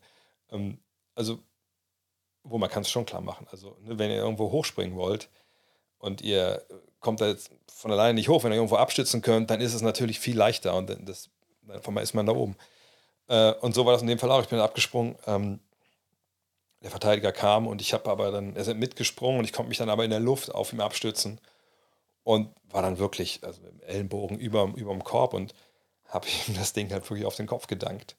Und äh, das war einfach super, super krass, ähm, weil man einfach, also diesen Lift, den man da mitbekommt, man ist ja eh voller Adrenalin, aber dann sieht man dann den da kommen, man geht da drauf und dann darüber das war einfach unfassbar. Und natürlich alle so oh, vollkommen ausgerastet, obwohl das dann gar nicht so die Zeit war, wo dann Leute aufs Feld gelaufen sind. Das waren einfach nur die Kollegen. Und die Backstories, und das ist ein guter Kumpel von mir aus dem äh, Jahrgang, auch bei uns, der Jonas, später dann, glaube ich, in München, genau, in München gearbeitet hat. Ähm, und da haben wir uns irgendwann mal Weihnachten, kurz Weihnachten mal getroffen. Dann, äh, ich war immer da in diesem, hinter der Sportcheck-Hotel in Unterföhring. Ähm, da habe ich öfter abgestiegen, weil das am billigsten war da in der Gegend. Äh, haben wir da mal gegessen und dann äh, hat er mir erzählt, dass er dann in München auch noch irgendwo, ich weiß nicht, ob das sogar Pro B war, so gespielt hat. Und dass er irgendwie dann äh, da reinkam und äh, irgendein Typ meint, ey, ich glaube, wir kennen uns und so von früher. Also echt, wieso? Wo, wo sollen wir uns denn kennen? Wir haben früher mal gegeneinander gespielt und so. Ähm, äh, ich war früher bei Münster in der Uni. Und dann ich weiß nicht, ob der Typ es dann gesagt hat oder ob Jonas dann meinte, ach, du bist ja der Typ, der in der Dre rübergedankt hat. Der Typ so, ja, Mann, ey, das habe ich jahrelang, haben die Leute mir so Brot geschmiert, geschmiert und so. Und das fand ich, glaube ich, super witzig, solche Sachen dann einfach auch, dann nicht nur für einen selber, wenn man das dann, wenn das einem gelungen ist, so, ähm, so, so, krass, ähm, ja, dann im Endeffekt, ähm, ja, überbleiben. Aber wenn ihr wirklich den, den spektakulärsten Korb aus dem richtigen Pflichtspiel wollt, das war damals für die Köln 99, also der Vorbote der, der, der Kölner Bundesliga-Truppe damals. Damals haben wir in Essen gespielt und ähm, das war das Jahr 2000, 2001, glaube ich. Nee, 99, 2000, genau. Da fielen alle Ausländerregelungen, auch in der Regionalliga in NRW und du konntest halt mit zehn Amis spielen, wenn du wolltest. Und ich glaube damals, äh, Essen, da hat ein Freund von mir gespielt, Witz, Christian von Witzleben, falls ihr einer kennt von euch. Äh, mit dem ich zusammen studiert, waren dicke Kumpels und äh, der war Center da. Und äh, war ein super krasses Spiel, knappes Spiel, glaube ich, zwei, drei Amis hatten die. Und ganz am Ende äh, war es dann so, dass wie, es gibt einen Freiwurf. Äh, genau, und ich weiß nicht, ob es Witz war. Es kann gut sein, also ich Witz, glaube ich, hat den Freiwurf und wirft den zweiten daneben, kriegt dann aber den Rebound, äh, geht dann hoch und ich sehe das so aus dem Augenwinkel und äh, Doppelstab geht hoch und ich glaube, ich blocke ihn wirklich so gegen das Brett, was schon hart genug war, weil das eigentlich ein guter Kumpel war. Und äh, ich weiß nicht, ob es dann, ich glaube, da war irgendwie faul oder irgendwas noch. Da hatten wir Einwurf und die äh, pressen irgendwie und ich stehe an der Mittellinie, komme da rein, äh, drehe mich um, ne, habe dann aber das ganze Feld vor mir, nur auf Witz unterm Korb und dann danke ich ihm das Ding auch noch in die Fresse. Das war also super bitter für den Witz. Ja, das sind so die beiden Dinge. Genug, ähm, genug der Geschichtsverklärung. Ähm, wie ist der Fahrplan für die Mannschaften, bei denen die Saison jetzt vorbei ist? Sind alle schon im Urlaub, gibt es noch Besprechungen etc.? Ja, es gibt im Endeffekt immer Folgendes. Also wenn die Saison vorbei ist, jetzt in dem Fall jetzt für die allermeisten Teams war es ja jetzt 82. Spiel und dann Ende, dann äh, gibt es äh, noch so Exit-Interviews. Das heißt, Spieler werden nacheinander quasi reingerufen, ähm, um mit dem General Manager meistens und mit dem Trainer, ähm, wenn der, der noch da ist, manchmal sind die auch schon weg, äh, dass man das mit hinsetzt und sagt, ey, so und so, ähm, das stellen wir uns vor, wenn die im Sommer, keine Ahnung, ne, das haben wir ein bisschen vor. Natürlich legen die nicht alle Pläne auf. Spieler können auch vielleicht mal ein bisschen sagen, was sie so denken. Und dann ist es oft noch so, dass es noch so eine Pressekonferenz gibt von jedem Spieler für die Medien, damit die noch ein bisschen Abschluss haben. Und dann geht jeder seine getrennten Wege. Ähm, das ist ja dann auch im Endeffekt vorbei. Ne? Also die, die Saison, wenn sie es dann endet, da ist nichts mit irgendwelchen Off-Season-Workouts oder so offiziell. Da, ähm, klar, es gibt manche Teams, die treffen sich relativ früh dann irgendwann im ja, Juli, August, so in Eigenregie und nutzen dann die Trainingsanlage und zocken ein bisschen und trainieren. Das gibt's alles. Aber eigentlich, wenn die Saison vorbei ist, ist es over, weil dann kriegen die Leute auch kein Geld mehr, die Spieler.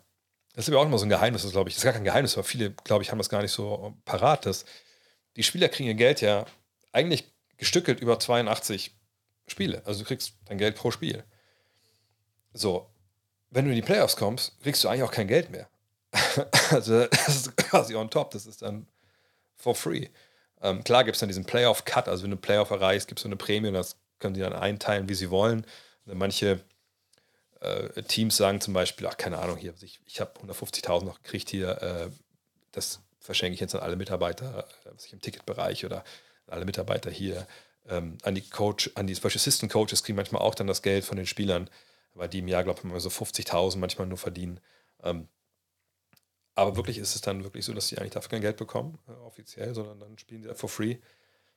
Ähm, weil die 82 Spiele, das ist eigentlich die Arbeit, die Playoffs, das ist eigentlich das Vergnügen dann. Ähm, hast du schon den Per Günther-Film gesehen? Wenn ja, wie fandest du ihn? Ich habe ihn leider nicht komplett gesehen. Ich habe ihn, als er, bevor er rauskam, hatte ich, hatte, ich bin ja auch dabei in dem Film. Äh, ich komme, glaube ich, ein, zwei Stellen vor.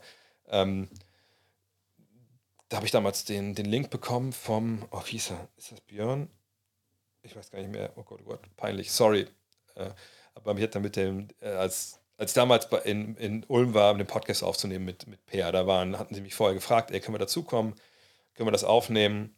Und ich so, ja klar, das können wir machen, logisch. Und dann ähm, sind wir noch im Auto, glaube ich, Per hat mich abgeholt, die waren mit dabei mit der Kamera und so. Dann, klar, haben sie viel Material gedreht, das kommt natürlich dann längst nicht alles rein, ist ja immer so. Ähm, und äh, ich, was ich gesehen habe, fand ich sehr stimmungsvoll, manchmal auch so ein bisschen schwer und ein bisschen, ich will nicht sagen düster, aber es wirkte so, dieses Aufhören, als es kam immer näher und es wurde immer schwerer, fand ich. Ähm, aber äh, nö, ich fand es einen gelungenen Film, vor allem, dass es ja so ein Crowdfunding-Projekt war finde ich einfach ähm, toll, wie das gelaufen ist.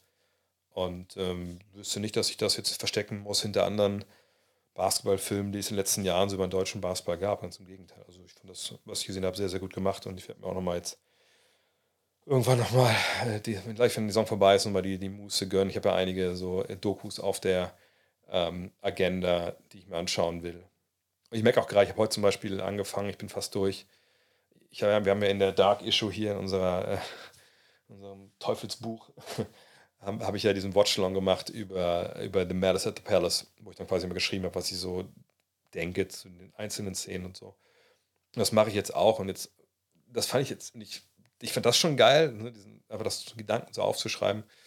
Und jetzt für die neue Ausgabe geht es ja um Blink, also um Entscheidungen auf dem Basketballfeld oder auch abseits des Basketballfeldes. Und dann habe ich natürlich The Decision angeguckt. Es gibt eine Doku von ESPN, die läuft allerdings nur um ESPN Player. Die nennt sich äh, Backstory The Decision. Und es ist halt wahnsinnig interessant. So die Hintergründe von The Decision, wer da, wessen Idee das war und so, super krass. Und dann merke ich wieder so, scheiße, ich muss viel mehr von diesen äh, Dokus gucken, weil mir auch selber so wahnsinnig viel Spaß macht im Endeffekt. Ähm, haben, die, haben die Lakers deiner Meinung nach ernsthafte Chance für den Titel, auf die Finals den Titel oder ist überhaupt ein tiefer Playoff ran möglich? Also tief, das ist ja eine Definitionsfrage. Was wäre denn tief in dem Fall? Wäre die zweite Runde schon tief? Also für mich wäre tief eigentlich immer erst Conference Finals. Dann bist du ja aber auch schon eigentlich, ich will sagen, bist du schon fast in den Finals, aber dann, also viel tiefer geht es ja auch nicht mehr. Ähm, also sagen wir mal, sie stehen die erste Runde. Das ist, habe ich schon gesagt, wir sind schon wie Außenseiter, aber das wäre schon für mich realistisch. Da muss ich nicht viel Gehirnakrobationen machen, um mir das irgendwie vorstellen zu können. Ähm, aber Conference Finals, Finals, was für die Lakers natürlich spricht, und das macht diese Western Conference einfach so wahnsinnig schwer voraussehbar, ist, dass kein Team in dieser Conference über jeden Zweifel erhaben ist. Jedes von diesen Teams hat große Fragezeichen. Ja, die Nuggets haben die Defense. Äh, die Memphis Grizzlies haben ihre Big Men verloren zum Teil. Äh, den Clippers fehlt Paul George, den Suns fehlt die Bank, den Lakers fehlt das Zusammenspiel und äh, LeBron ist einfach alt. Ähm, ne, und so können wir es da durchgehen die Kings haben keine Verteidigung. Wir haben vergessen, Golden State, äh, was ist mit, mit Wiggins und so? Kommt der nochmal rein richtig? Und wer dann auf Platz 8 landet, ist sowieso natürlich ein krasser Außenseiter. Also, ne, das ist, das, deswegen reden wir so viel über die Lakers. Obwohl wir natürlich auch Vergangenheit, wie man mich erinnert, auch gegen die Suns damals, ja, da, also die Suns, das schlechteste Los, natürlich jetzt gegen die Lakers, so, wenn die fit sind, dann waren sie auf einmal nicht fit. Hoffen wir, dass es keine Verletzungen gibt, weil sonst ist das Bild sowieso direkt klar. Ähm, aber ich würde mich, wenn es Wette gäbe, wo ich gegen wetten könnte, dass sie die Conference Finals Finals erreichen, würde ich das machen, weil ich ihnen das nicht unbedingt äh, zutraue. Ähm, wenn wir überlegen, dass wenn sie die, die Grizzlies schlagen sollten, dann würden sie ja gegen Golden State oder Sacramento spielen. Ist ja auch nicht unmöglich, dass sie die schlagen. Aber Golden State gerade, da wäre ich schon klar bei Golden State, wenn ich ehrlich bin. Was für ein Value hat Luca auf dem Trademarkt? Kennst, meinst du zwei Allstars wie Middleton und Holiday plus Picks reichen oder muss es ein Superstar in jungem Alter sein? Geben Teams dies für Luca? Ähm, ich glaube ehrlich gesagt nicht, dass es ein Trade-Paket da draußen gibt, was Luca gerecht wird. Abseits von, man trade irgendwie Jokic für ihn. Also man trade einen klaren Superstar für ihn, weil das wäre ja so ein Deal eins für eins, Superstar für Superstar, wo man sagt, na gut, also wir als Dallas Mavericks, wenn wir jetzt von der Seite mal gucken, wir wollen nicht irgendwie neu aufbauen, wir wollen nicht den nächsten Luca ziehen, wir wollen direkt wieder angreifen. Wir wollen einfach, klar, eine große Veränderung auf der, der wichtigsten Position des Superstars, aber wir wollen weiter angreifen. Wir wollen nicht drei, vier, fünf Jahre über die Draft aufbauen. Wir, wollen, wir sind nicht Oklahoma City. So, das ist dann, das wäre so die Denke natürlich dahinter. Und das könnte man sich natürlich irgendwie zusammenreimen. Keine Ahnung, die, die Nuggets kriegen es nicht hin mit Jokic und sagen, müssen wir es ändern. So, was können wir ändern? Da, tu mal da, was mit, mit Doncic. Wollen wir mal gucken. Ist auch unwahrscheinlich, äh, aber haben wir auch schon gesehen, Geschichte der NBA. Wenn wir davon ausgehen, dass sowas eigentlich nicht geht, ne, dass eigentlich ein Antetokounmpo oder so auch nicht zu haben ist, sind denn dann solche Deals wie mit zum Beispiel mit Middleton Holiday plus Picks, macht das denn Sinn? eigentlich, wenn wir ganz ehrlich sind, nein. Es macht gar keinen Sinn, sowas zu machen. Denn Holiday Middleton zum Beispiel, oder Spieler von dieser Klasse, ja, und das sind ja auch keine jungen Spieler, wo man denkt, eventuell haben die ja noch ein, zwei Sprünge in ihrer Entwicklung und vielleicht landen sie dann ja auf einem Abo-All-Star-Level. Denn das sind Spieler, die machen dich gut, aber die machen dich nicht wahnsinnig gut, sondern die machen dich mittelmäßig in der Regel. Und da will niemand sein. Und da kann man sagen, ja, aber wir haben ja die ganzen Picks und so. Okay, natürlich, aber der Gegner hat Luka Doncic. Sprich, die werden nicht total mies sein.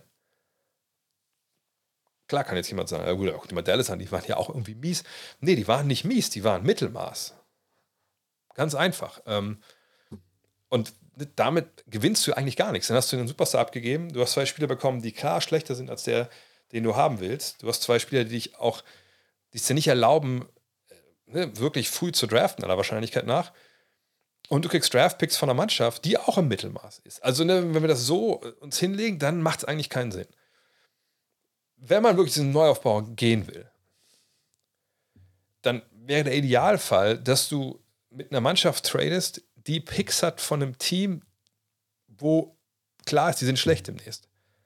Ähm, also wenn wir überlegen, äh, Houston hat, glaube ich, die Picks von, von den Nets. Keine Ahnung, die Nets entscheiden sich neu aufzubauen, keine Ahnung, oder sowas, ne? Sowas. Oder die, äh, die Thunder haben, glaube ich, auch ein paar Clippers-Picks. Die bekommt man, wenn man denkt, die Clippers, die werden schlecht sein in, in drei, vier Jahren, wenn diese Picks hitten, so, ne? Aber gleichzeitig ist dann so, man will ja die eigenen Picks. Das sind ja die, da kann man ja auch halbwegs bestimmen, wo die landen, sag ich mal. Denn wenn man einfach schlecht ist, weißt du, Houstons Picks, die, also die wichtigsten von denen sind die eigenen, weil die einfach so mies waren jetzt. Ähm, von daher, für Luca jetzt wirklich da einen, einen Deal zu finden, der äh, einfach ein No-Brainer ist, ist, glaube ich, wahnsinnig schwer. Es sei denn, es gibt einen Star für einen Star-Trade. Ähm, und die kommen vor, aber sind natürlich aber einfach auch wahnsinnig selten, wenn wir ehrlich sind. Könnte Schröder der dritte Star der Lakers werden? Ähm, nein, ich glaube nicht. Ähm, weil das, was er kann, und jetzt vergangene Nacht war natürlich Paradebeispiel, wie das laufen kann mit ihm, wenn er seinen Dreier trifft, wenn er die Würfe bekommt. Aber das Problem ist ja mit ihm, das, was er kann, eigentlich, dass er ihm ins Pick and Roll schickt, ähm, dass er seinen Speed reinbringen kann, dass er, der es ja den Ball in der Hand hat, das beißt sich natürlich zu einem großen Teil mit den Sachen, die LeBron sehr, sehr gut kann und machen will auf dem Basketballfeld. Und sind wir auch mal ehrlich, AD ist jetzt nicht der Typ, der da pro Spiel 10, 15, 20 Mal Pick and Roll laufen will, unbedingt. Ne? Und deshalb finde ich, ist es leichter für Dennis, wenn er auf dem Feld ist, wenn einer von den beiden vielleicht nicht mit ihm da steht. Kann das auch funktionieren? Haben wir gesehen. Natürlich, wenn alle drei am Feld sind, ne, das war am Ende wirklich stark da mit dem Dreier. Aber nee, der dritte Star wird er nicht werden, auch weil er einfach nicht. Er ist nicht gut genug. Sagen wir auch mal klar, wie es ist. Weißt du, wenn du einen Kyrie Irving hättest in, in, äh, in der Position jetzt als dritten Star, dann würde man sagen, ja, das ist der dritte Star, keine Frage. Guckt euch den an, was der alles kann.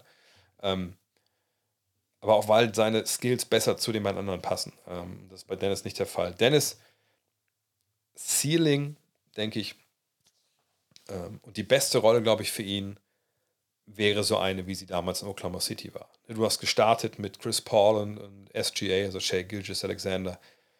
Dennis kam von der Bank.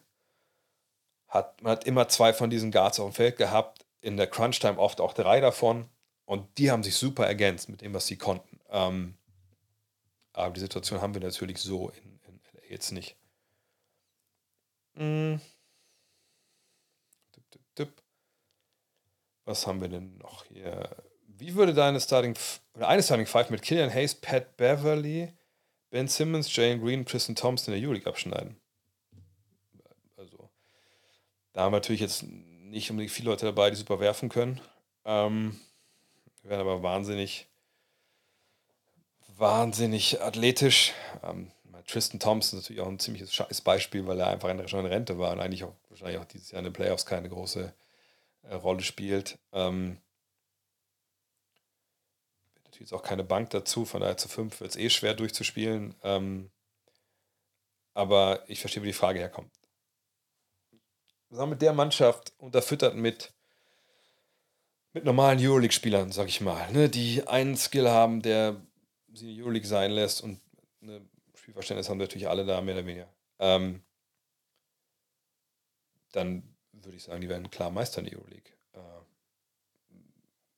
vielleicht bewerte ich Killian Hayes da ein bisschen über, aber allein Ben Simmons mit seiner Athletik, was der defensiv da wegknallen kann, das ist schon, das ist schon große Qualität. Könnte man natürlich da Zone spielen und lass die alle werfen. Ja, sicherlich, das ist, das ist so, aber du musst auch mal gegen die scoren. Ähm, das sind schon alle für sich recht überragende Spieler. Ähm, gehen auf den Coach und gehen auf die Rollenspieler an. Wenn du natürlich dann gar kein Shooting von der Bank mehr bringst oder so, dann wird es super schwierig. Ähm, wenn der Coach nicht checkt, wie es in der Euroleague läuft, natürlich auch. Ähm, aber so, so nur fünf ist einfach auch schwer, das Ganze zu bewerten, ehrlich gesagt. Aber natürlich, wenn du nur Athleten in die NBA, äh, aus der NBA holst und steckst sie in die Euroleague und keiner von denen kann werfen, dann werden die da auch nichts gewinnen. Ja. Also werden die Spiele gewinnen, aber werden nicht Meister. Ähm. Ah, vielleicht eine Sache hier nochmal zu dem Thema Plus-Minus. Äh, weil hier steht, es gibt ja auch die Stats über drei Jahre Adjusted Plus-Minus. Und das glaube ich gar nicht so schlecht. Es gibt eine Menge von diesen Plus-Minus-Geschichten, äh, Box Plus-Minus und so. Aber das sind Sachen, die haben eigentlich, ehrlich gesagt, mit dieser reinen Plus-Minus-Statistik relativ wenig zu tun. Das, die sind viel feingliedriger, äh, werden diese Zahlen zusammengesetzt. Das ist dann zwar auch irgendwo Plus-Minus, ne, aber das darf man nicht in einen Topf werfen, ehrlich gesagt. Ich konnte meinem Sohn nicht beantworten, für die 6 auf den Trikots ist, äh, auf Höhe der rechten Schulter und habe ihm versprochen, dich im Stream zu fragen. Weißt du es? Ja, natürlich. Bill Russell ist gestorben. Ähm, deswegen hat die NBA die Nummer 6 komplett aus dem Verkehr gezogen in der NBA. Gut, die Nummer 6 haben, dürfen die noch anhaben, ne, bis sie dann selber in Rente gehen. Aber die Nummer 6 wird nie wieder vergeben. Und jetzt in dem Jahr, wo er gestorben ist, hat man sich entschieden, man spielt mit dieser 6 hier drauf. So schnell, so schnell geht das. Wie fand ich AD gestern? Gut. Ähm, ähm, ich sehe jetzt auch die Frage schon von Michael auch schon im, Stream beantwortet wurde. Vielen Dank dafür. Ähm, ich fand ihn gut. Ähm, ich finde AD für mich immer so ein bisschen. Immer wenn er irgendwie so zu Boden geht, na klar, glaube kriegen wir alle, glaube ich, irgendwie nervöses Zucken mit dem Augenlid. Äh, Manchmal denke ich, der ist unter dem Kopf wie, wie so eine Giraffe, ein bisschen un, ja, wie soll ich sagen, instabil. Aber wenn er es, wenn er zum Korb geht, wenn er aufpostet, wenn er es, ne, wenn es läuft bei ihm mit Post-Ups, mit schnellen Moves, mit Fadeaways, mit Mitteldistanz und eine Fake dann zum Korb, dann ist es einer der besten Spiele der Welt. Das, das war schon, das war immer so, aber das war äh, ganz, ganz lange schon so und ist es auch dieses Jahr wieder. Ich, manchmal denke ich einfach, ey, der müsste noch viel mehr dominieren. Aber vielleicht geht das auch manchmal einfach auch nicht.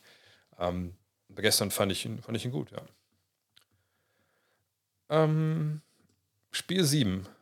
Äh, ein Punkt Rückstand, du bist der Coach, wer soll den Wurf nehmen? Janis, Embiid, Jokic, Lillard, Curry, Tatum, LeBron, Doncic oder Iguodala.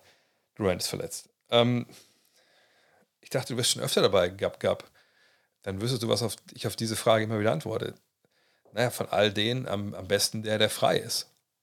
Weil das nutzt mir nichts, wenn.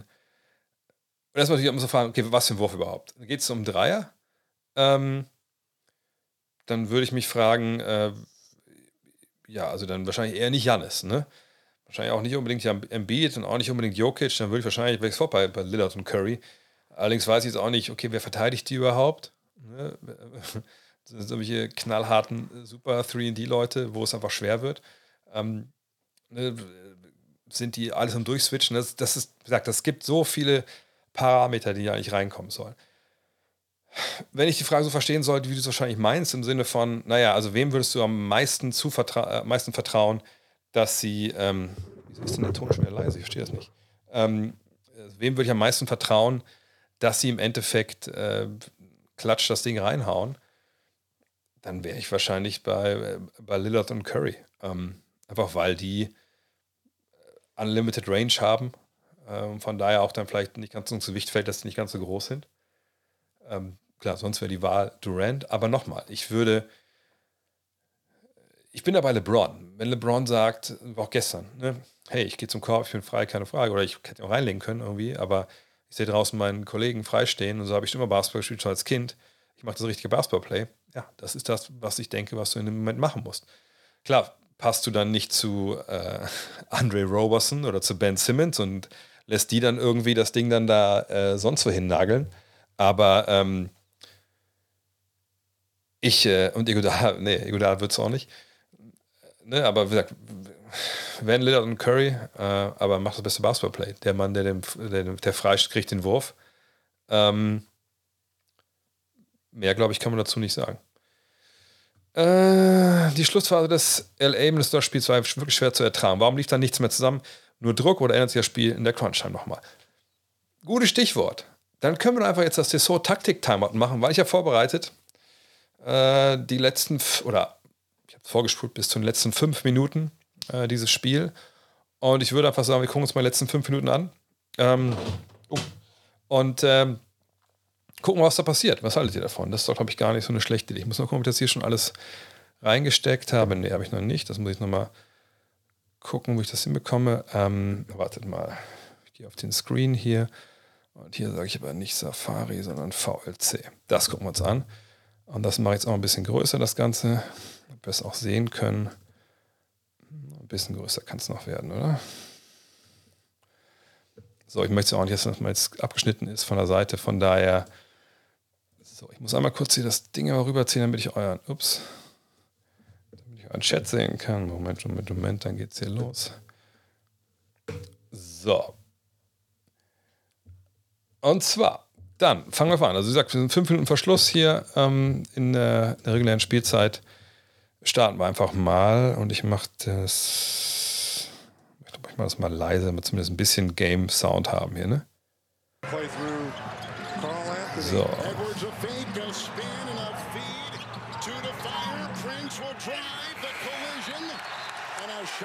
Okay, da wir, glaube ich, einen Foul, oder? Ich, gehe mal zurück hier. Das war schon zu viel. Das ist ja, in dem Player hier ist es ein bisschen schwierig, das Ganze zu justieren. Okay, schauen wir mal. Okay, natürlich ein Mismatch hier. Ed Edwards war natürlich eine Katastrophe gestern, das müssen wir, glaube ich, auch äh, nochmal sagen. Das war natürlich gar nicht sein Spiel, leider. Ähm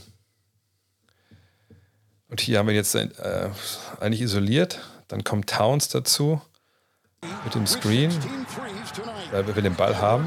Aber Edwards sagt halt, nee, ich mache das lieber selber. Okay, und jetzt ne, sehen wir hier Conley ne, Veteran, cleverer Typ, geht hier äh, Baseline runter, um im Endeffekt die Seite ein bisschen frei zu machen. Ne, damit, weil er auch sieht, ne, hier ist ja Vanderbilt, klar, ist One Pass Away, da kann nicht so wirklich viel helfen, aber ne, ich gehe mal lieber hier rüber, dann schiebe ich hier raus und dann gucken wir mal, ob wir nicht vielleicht, wenn der Ball hier rüber geht, dann zwei gegen drei äh, vielleicht Angriff haben. Und ich stehe halt nicht, nicht in Ernst Weg. Ja, das war natürlich. Puh. Uiuiui. Hier gibt es einen Foul. Nee, ist das? Schrittfehler. Okay, ja, das war richtig. Wichtiger Call. Ähm, jetzt nochmal, der Pass kommt rüber. Gutes Ding von.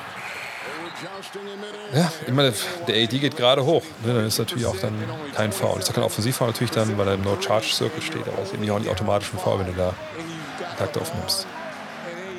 Aber hier. LeBron James. Prince is on him. Shot clock at 10. Vanderbilt so they can switch it Habt ihr das gesehen? Das ist eigentlich ganz spannend. Ähm ich gehe erstmal langsam zurück. Zwar, wir sehen ja hier, also ne, augenscheinlich LeBron will irgendwie sich da das richtig zurechtlegen, dass er richtigen Pick bekommt und schickt AD weg. Und jetzt werdet ihr sehen, also AD geht runter und Vanderbilt so hochkommen. Ihr seht, Vanderbilt wird von Towns verteidigt. Und, und was macht äh, LeBron hier?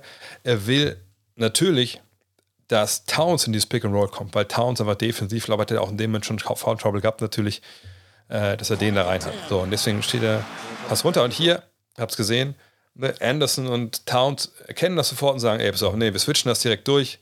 Kyle Anderson soll da oben äh, mit verteilen, diesen Pick and Roll.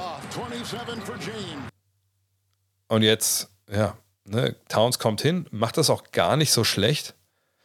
Aber dann gibt es halt den Lockpass. Und den hat er sogar. Ach so, nice. Ich muss ja nicht mehr im Kopf. Gute Verteidigung. Also, das haben wir auch nicht oft gesagt über, über Carl Anthony Towns. Oder schlechte Offense. Gucken wir mal Realgeschwindigkeit. Ja, kein richtig guter Pass im Endeffekt. Ein bisschen sloppy, die Lakers da. Was will LeBron da jetzt haben? Will LeBron sagen, das war ein Wurf? Ich glaube, das das kriegst du nicht vermittelt, glaube ich. Auch mit Recht. Sportcola, nee, nee, ich bin gerade wirklich voll auf dem, dem Health-Trip. Muss ich sagen, da, da, geht gar nichts in der Richtung. Das ist sogar, ich mag es gar nicht sagen, das ist Cola Zero ohne Koffein. Einfach nur gefärbtes Wasser.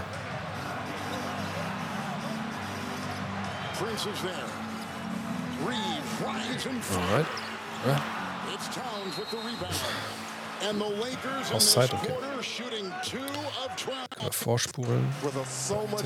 So.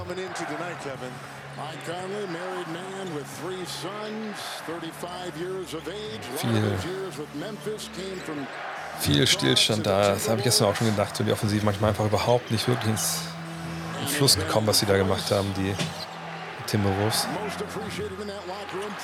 Oh, das ist natürlich blind. Das ist natürlich total blind, diesen Drive da von Prince. Das ist auch vollkommen außerhalb von, von dem, was er eigentlich machen sollte vorne. Turnover. Ja, das war gestern auch schon ähm, nicht ganz so leicht anzugucken. Ach, Ringbrief wegen Shotclock meinst du? Okay. Carl Anthony Towns, but the Lakers defense has just extended themselves. Carl Anthony with Towns. Ich glaube, ich werde mich nicht daran gewöhnen, dass Towns einfach so oft von draußen drauf abdrückt. Ey. Obwohl das eigentlich auch gut kann. Ja, das ist natürlich bitter. Wenn du da unterm Korb eigentlich ganz gut machst und dann aber der so Pinball Bounce dann, dann zu, zu Anthony Davis geht. Eigentlich sollte man denken, dass Edwards gegen Reeves einfach so ein krasses Mismatch wäre. Was, was ist das? Moment mal, was, was ist das? das? Also, das kann mir doch auch keiner erklären. Mir überlegen, ne? ich meine, Austin Reeves ist natürlich jetzt nur auf den ersten Blick ein Mismatch. So. Wenn das ein guter Verteidiger, dann macht das gut. Aber was ist jetzt hier so ein bisschen die Aufgabe von Anthony Edwards? Klar, Schröder kommt hin, lässt Conley so ein bisschen alleine, aber man muss natürlich gucken, dass Conley nicht den Ball bekommt, weil Conley einfach ein geiler Schütze ist. So. Äh, Towns steht sehr weit hier unten, Slow-Mo äh, lungert so ein bisschen im Dunkerspot rum und Prince ist hier unten. Aber, und man sieht natürlich hier diese Dreierlinie, ne, also Davis, Hachimura und, und James. Das ist natürlich nicht unbedingt super easy da durchzugehen, ja keine Frage. Aber du kannst doch nicht auf der Stelle dribbeln, wie wir es jetzt hier sehen, und dann einfach dich entscheiden, den Ball in die Hand zu nehmen und nichts zu machen. Also wirklich so komplett ohne Plan. Nur Zeit von der Uhr genommen, bei sieben Sekunden dem Big Man den Ball gegeben, der nicht weiß, was er damit anfangen soll. Da kann er froh sein, dass er auch einen Siegfoul gekriegt hat. Junge, Junge, das war schon. Aber gut, ich meine, es war natürlich auch Anthony Edwards, das war natürlich auch nicht sein Spiel. Vielleicht war auch ein bisschen so die Confidence, das ist auch kein guter Wurf. Was soll das? Du hast. Jetzt können wir mal zurückspulen. Ne? Ich, meine, ich will jetzt hier nicht, nicht Ant-Man, den Ant-Man nicht slandern, aber so, du kriegst jetzt hier den Ball, du bist hier draußen und ich meine, allein jetzt, das hier, die drei Kollegen, also Schröder, Hachimura und Davis, haben alle keinen Blick in dem Sinne für, für Edwards und können auch ehrlich gesagt nicht unbedingt viel ähm, äh, äh, ausrichten, wenn er jetzt gegen LeBron hier Baseline zieht. Und 100% geht er an LeBron vorbei. LeBron ist einfach, was das angeht, so ein wie Edwards kann nicht mehr stoppen. Slow-Mo geht ja schon hier rüber. Und im Endeffekt, hier unten dann Austin Reeves, der kann natürlich ein bisschen in, in den Weg gehen, aber wenn er hier hilft, dann geht der Ball zu, zu Anderson. Aber das, diesen drei jetzt hier zu nehmen, das ist so richtig weak. So, ne? Also, geh hier rein. Ich garantiere, dass wenn er hier vorbeigeht, sagt Edwards hier aushilft, also entweder ist Davis so schnell unterwegs, dass Davis runtergeht und noch hier Hilfe spielt, dann ist aber äh, Towns draußen frei. Aber einfach den Dreier dazu nehmen, du hast nicht mal einen Rebounder wirklich vor Ort. Das ist blind, das ist blind. Das muss er natürlich noch lernen als junger Mann.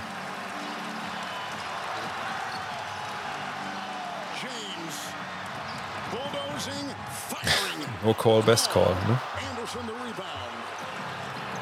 Ja, Torrey Prince hat schon ein paar Schlachten mit LeBron geschlagen. Der weiß, wie er das macht, aber ist ein bisschen billig.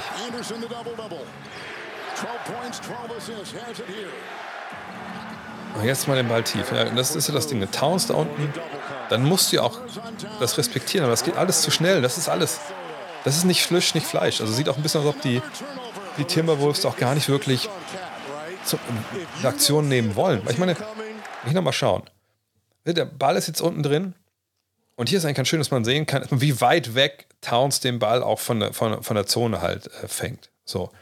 Aber jetzt kommt hier der Cut von Anderson, okay. Einfach den Ball rauszuspielen, Junge, ne, force was. Ne, versuch wirklich hier Meter gut zu machen. Drück Achimura zumindest bis zum Zonenrand. Dann kommt vielleicht LeBron dazu. Wenn er das tut, super. Denn dann kann vielleicht Prince rüberschieben, ist frei. Ant kann hochschieben. Aber so, du spielst einfach nur, was, was willst du da auch machen? Also richtig, richtig räudig, muss man sagen. Und das natürlich auch in der Situation mit dem Spielstand. Das ist schon nicht gut.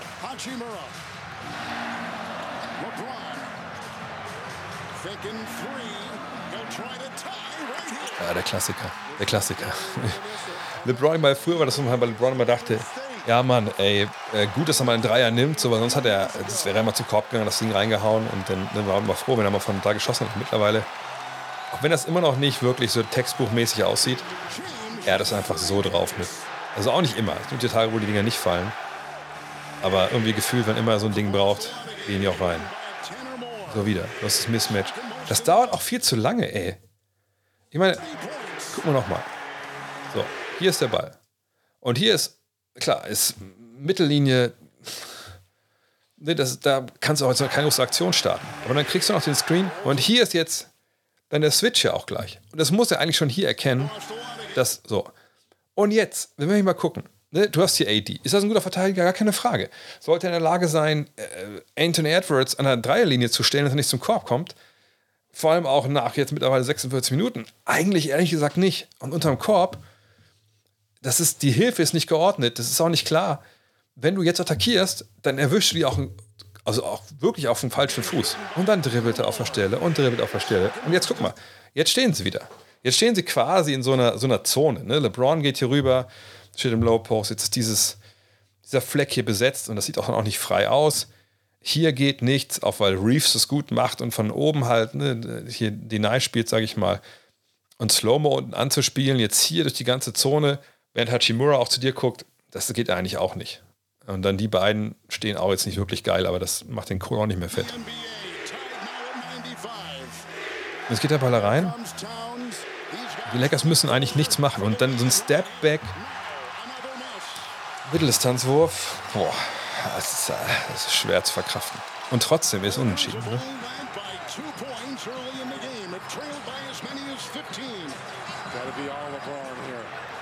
So, nächste Geschichte. Jetzt, jetzt hat er sich Towns mal reingeholt, der gute LeBron. Und dann nimmt er den Dreier. Das hatte ich auch dann schon, wo ich denke, du kriegst jetzt hier das Matchup. Genau, was du willst. Ne? Weil die Timberwolves einfach nicht aufpassen. Und unterm Korb steht im Endeffekt jetzt auch nur Torian Prince. Und das sind so die Plays, wo ich sage, deswegen ist LeBron auch nicht mehr über, über jeden Zweifel haben. Deswegen ist er nicht Top 5. Das ist immer noch ein Top-Level, was er hat, aber ist eben nicht mehr dieser Riesenlevel. Weil sonst wäre er hier, und Hachimura ist auch ein bisschen spät dran, das sind noch sieben Sekunden, gar keine Frage, aber eigentlich könnte es attackieren, könnte Richtung Baseline gehen zum Korb.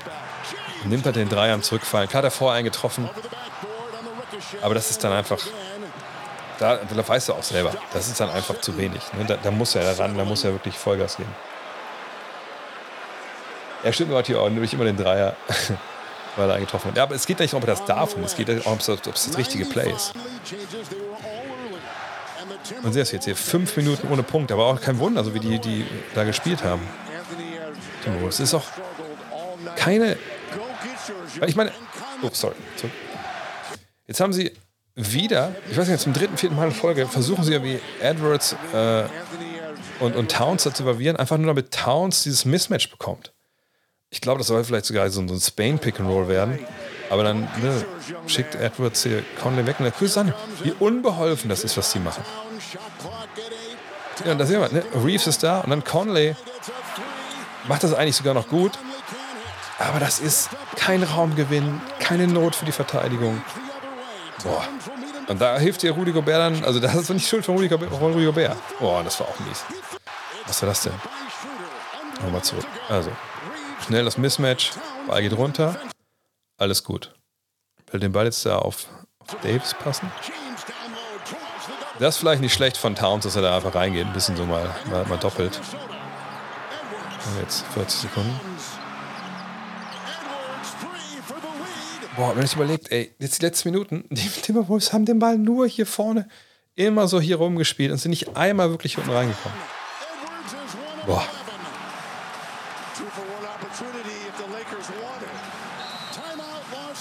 Zeit, okay. Warum nicht? Oh, wait, what? Gucken wir mal genau, was hier passiert ist jetzt. So, Einwurf. LeBron geht rum. Ah, LeBron, ihr habt den, den Fehler gesehen? Mach's mal.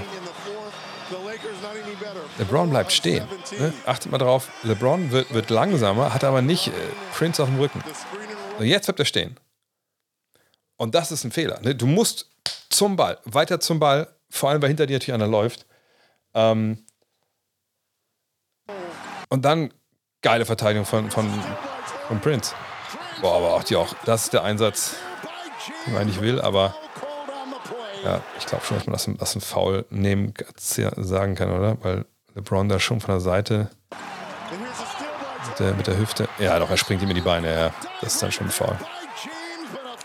Das ist dann wieder ein Narrativ, LeBron Sachen verkaufen will, aber springt da natürlich unten rein. Ihm die Beine weg.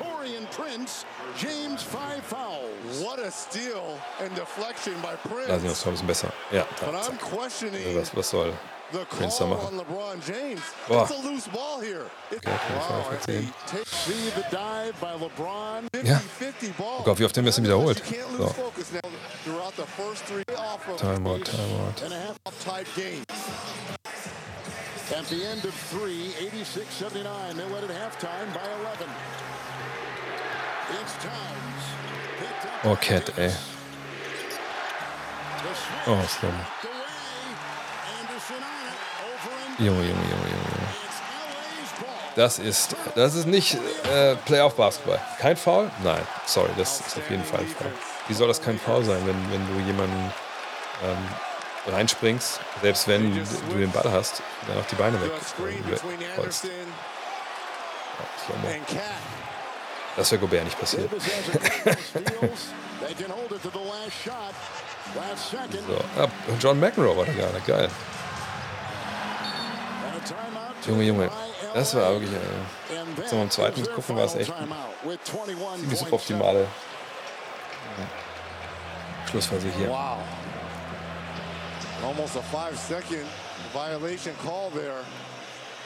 Dann würde ich sagen, können wir gleich nochmal letzte Minute, letzte Minute vorspulen, dann von der Verlängerung gleich. So,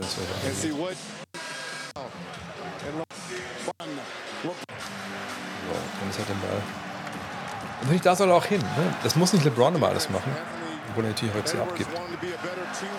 Aber so kriegt er dann den Ball im Stillstand, kann mal gucken, wenn das läuft. Russell ist auch drin. Bei, bei Prince. Ja, und das ist halt der Dreier von Dennis, ne?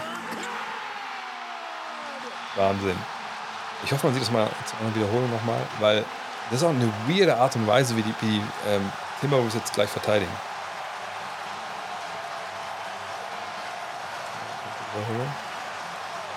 Natürlich geil für Dennis, dass er das Ding so trifft. Ja, schon zu weit. So. Gucken jetzt mal. Ne, jetzt Seite ist geklärt hier, ne, alles frei für LeBron. Geht rein. Und da sieht man, dass er natürlich auch trotz des Alters noch einen Antritt hat. Und jetzt Towns kommt rüber. Das heißt, Conley muss sich eigentlich um zwei Mann hier kümmern. Slowmo kümmert sich um Davis. Und Hachimura, das ist einfach echt wichtig, was der hier macht. Ne? Wenn Hachimura hier draußen stehen bleibt, dann kann Conley einfach auf dem Logo stehen und je nachdem, wo der Ball hinkommt, kann er halt dann hinlaufen. Aber dadurch, dass Hachimura hier reingeht, ist es quasi wie ein Block. Und LeBron feuert den Ball raus und es ist keiner da. Und das ist einfach von Hachimura in dem Fall. Keine Ahnung, ob es äh, Instinkt war oder, oder nicht. Aber das war natürlich genau das Richtige. Genau das Richtige. Austin Rivers wusste es schon, als wenn es den Ball fängt. Geil. Das ist geil. Das freut er auch, war für einen für ihn. Weil, weil die ganze Saison manchmal einfach tierisch schwer war für ihn. Wie gesagt, mit den, dass sie ihn richtig einsetzen und so. so. Und jetzt kommt der Brain Fart, wie es LeBron gesagt hat, genannt hat. Ne?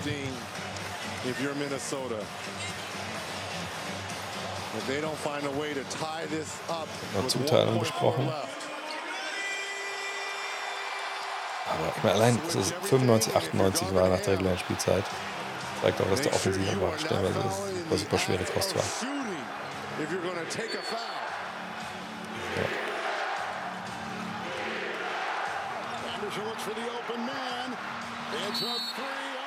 Ja. ja, und das ist natürlich Super dämlich, ne? Also,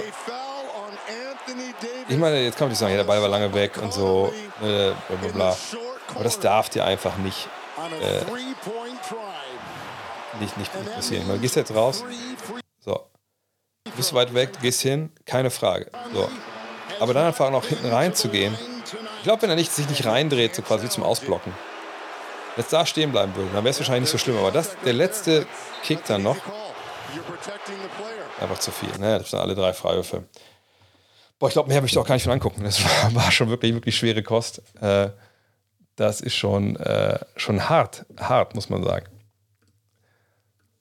Machen wir weiter mit euren Fragen, oder? Big Oof. Naja, im Endeffekt ist ja gut gegangen, von daher alles okay. Passiert sicherlich noch, noch mal, aber das war, war viel zu viel. Ähm, obwohl, warte mal kurz. Ich gehe mal einmal zurück. Habe ich eine Sache gerade vergessen? Wieso war der eigentlich so frei? Warte mal kurz. Ich gucke noch einmal kurz nebenbei, ohne dass ihr es seht. Ach doch, ja, pass auf, wir können das nochmal genau angucken. Genau. Sorry. Und zwar, natürlich muss uns die Frage stellen, ja, und Landing Zone auch, aber ich glaube, das ist dann einfach die, die Schiris manchmal, ähm, manchmal vergehen lassen, so, ne? Also pass auf, achte mal drauf, warum überhaupt äh, Conley frei ist. So. Hier ist die Angriffssituation. Wir sehen, AD startet unten bei Towns. Conley ist da bei Reeves. So, erst dieser. Oh, so, sorry, ich bin zu doof. Also erst dieses Vorbeilaufen aneinander, ne?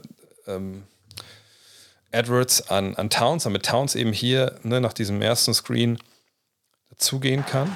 So. LeBron steht jetzt hier ziemlich niemand und gar kein Kontakt im Endeffekt zu Conley. Und jetzt kommt der Block von Towns. Und ich kann nicht verstehen, was Davis da macht. Das ist nicht auch nicht nur ein Brainfart von Davis, das am Ende das Foul begeht, sondern in dem Fall, eigentlich musst du viel früher ansagen, dass du halt switcht. Du siehst, dass LeBron da im Niemandsland steht, ähm, du siehst, dass dieser Block kommt. Du musst nicht da sein, wo Davis da jetzt steht. Und dann auch da bleiben. So, also wirklich, das, das ist schon Mason Plumlee-esque, wenn ihr euch an die Bubble erinnert. Und dann ist er halt spät dran und sagt, Landing Zone, das stimmt auch. Aber es kann gut sein, dass die Raps mal sowas dann durchgehen lassen. Gerade in so einer Situation, weil sie sagen, hey, das war jetzt nicht nur für das Spiel nicht entscheidend und so. Ähm, aber ich gebe euch recht. Natürlich wäre das auch ein Foul gewesen. Ähm, die Frage ist nur manchmal, wie gesagt, callen das die Refs auch dann am Ende. Aber kommen wir zu euren Fragen wieder zurück. Ähm, YouTube-Stream scheint down zu sein. Äh,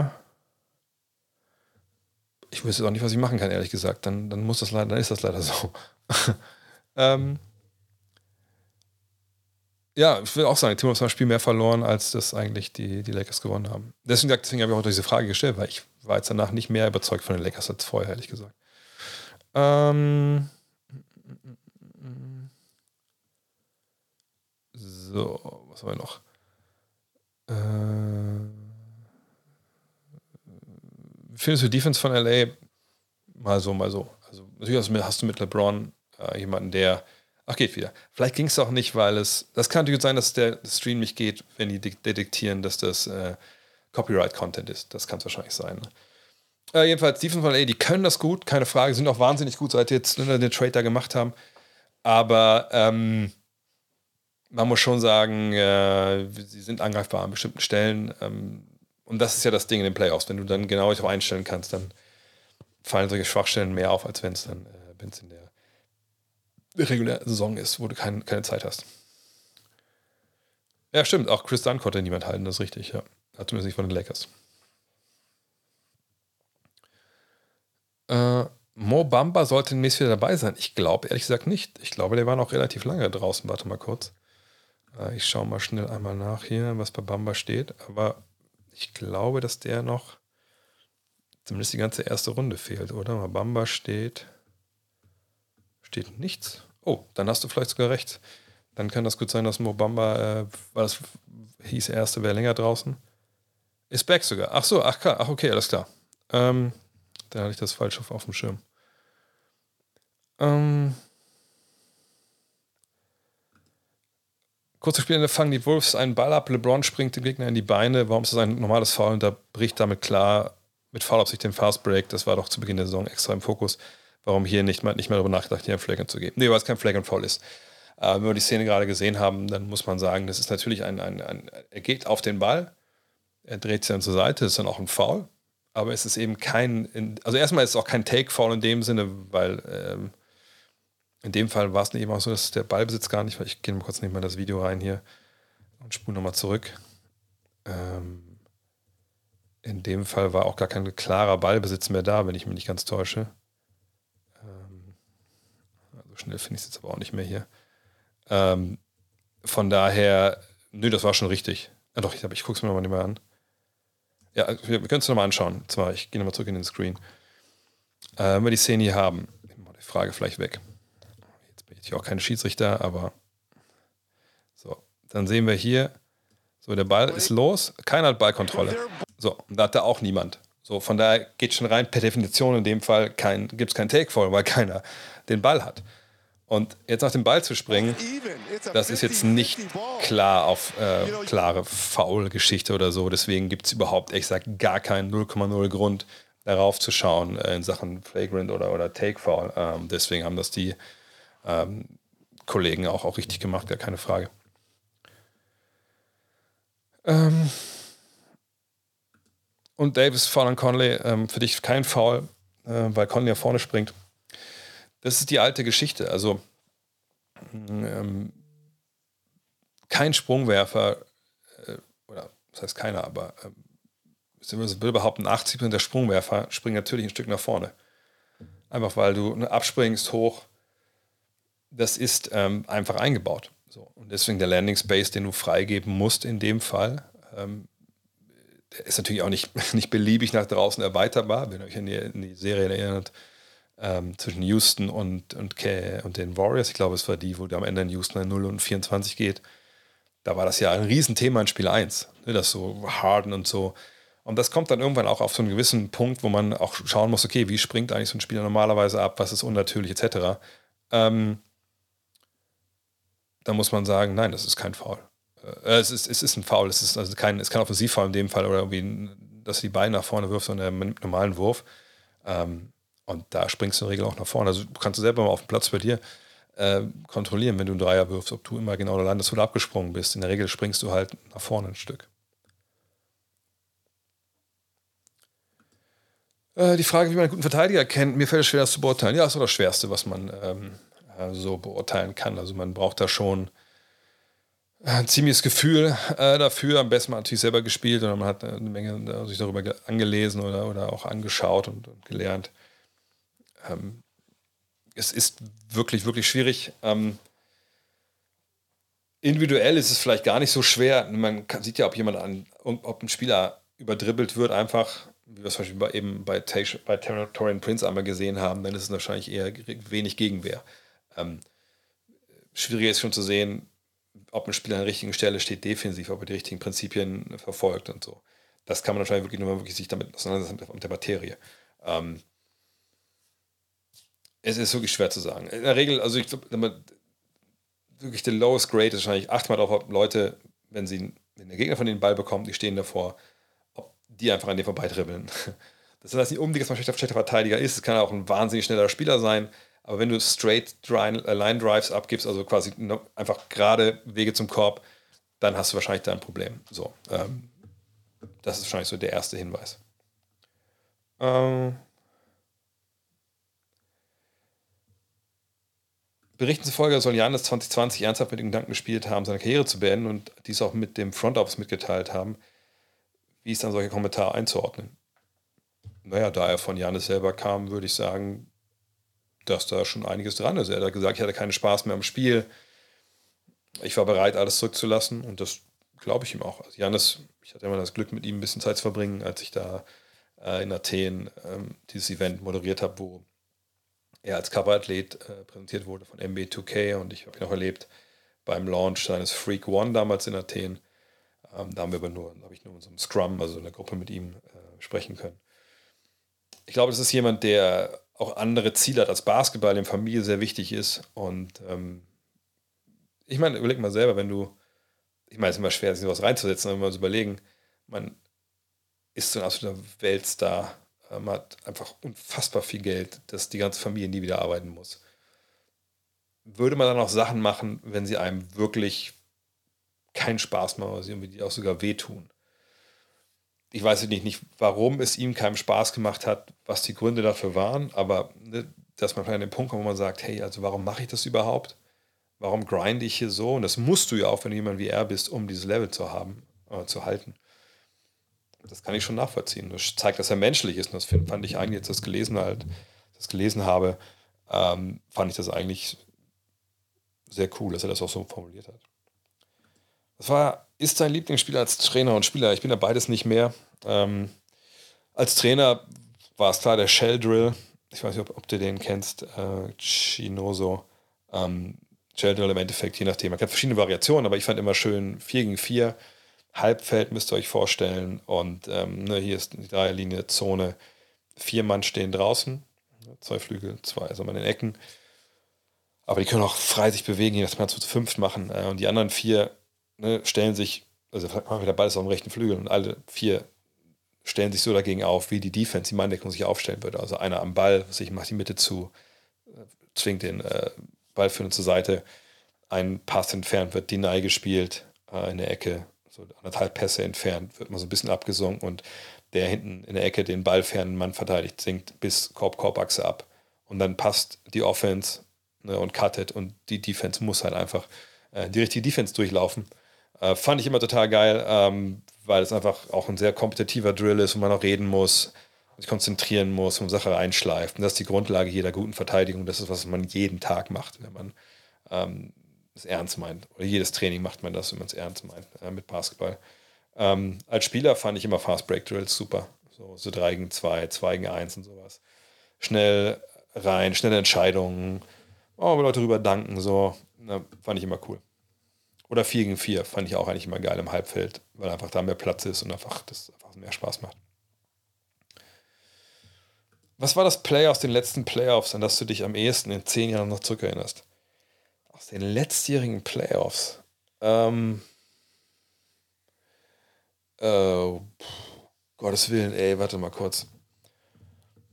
Da muss ich erstmal gucken, ey. Ich habe das gar nicht, also ich bin da bei solchen Sachen oft, dass es, sobald es passiert ist, manchmal ist es so, dass wenn ich Spiele kommentiere, ähm, sobald es passiert ist, weiß ich schon nicht mehr, was ich kommentiert habe, ehrlich gesagt. Ähm, vergangenes Jahr, was haben wir vergangenes Jahr dann für Playoffs gehabt? Äh, das Golden State gegen Boston, ja klar.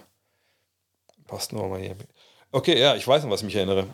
Also einfach nur, wenn ich auf die, ähm, auf die äh, Dinger gucke vom letzten Jahr, dann ist es der Dreier am Ende von, äh, von Jimmy Butler in Spiel 7, der einfach so in and out ist. Weil das so der Wurf war. Wow, wenn das Ding reingegangen ist, dann reden wir über eine ganz andere Trajektorie, auch natürlich dieser, dieser Celtics. Ähm, von daher, ja, das, das wäre so das Ding. Also ich glaube nicht, dass die dann Meister werden in Miami, aber das ist mir auch am meisten, meisten im Kopf geblieben. Wer war der beste türkische Spieler bis dato in der NBA? Gab es einen, der für seine Mannschaft immens wichtig war oder waren alle nur Rollenspieler oder Beispiel, wie beispielsweise Shedi oder Korkmaz. Ähm, ich glaube, Alperen Schengen wird der Beste sein, den man hatte. Ne? Gucken, wer noch alles kommt dann. Ähm, äh, ansonsten würde ich aber schon sagen, Türkulu. Türkoglu, ich weiß nicht, wie man es genau ausspricht, war schon der Beste. Ähm, ja, damals mit den Magic 2009 wahnsinnig tolle Song gespielt. Ähm, großer Ballhändler, heute würde er perfekt auch reinpassen. Kein einfacher Typ sicherlich. Ne, das weiß man, glaube ich, auch, wenn man sich ein bisschen um die türkische Nationalmannschaft kümmert hat in den Jahren. Aber ich glaube, Helo Tokolu war schon, war, schon, war schon ein Baller auf jeden Fall. Weg mit Jason Kidd oder nicht, können wir alle nicht beurteilen, ehrlich gesagt. Wir können alle sagen, die waren nicht erfolgreich. Ähm, der sagt manchmal weirde Sachen auf Pressekonferenz. Also ich glaube nicht, dass die noch haben möchte. Ähm, können wir alle sagen. Wir können auf die Bilanz schauen und sagen, ja, guck mal, da sieht man es ja auch ganz klar. Ähm, aber das sage ich jedes Mal, wenn ein Trainer entlassen wird. Und nicht wundern, dass es ein bisschen klackert. Ich mache jetzt immer so, ich habe so kleine ähm, Faszienrollen für unter die Füße. Und das tut zwar knallhart weh bei mir, aber ich mache das jetzt immer. Ähm, nee, ähm, wir können eigentlich, ich sage immer bei den Trainern lassen, wir können nicht beurteilen, was in der Kabine los ist. Ob so ein Trainer einfach einen Blödsinn erzählt, ob ein Trainer einfach, ob der auch schon checked out ist. Don Nelson, da gibt es ja das schöne Zitat von, von Dirk, wo er sagt, naja, im letzten Jahr, der war mehr auf dem Golfplatz, als er am Training war. So, ne? Und das ist dann natürlich jemand, ähm, dann entlassen werden müsste, obwohl er eigentlich vielleicht ein guter Coach ist, ist auch klar. Ähm, wie gesagt, wir wissen nicht, was mit Jason Kidd und den Spielern ist.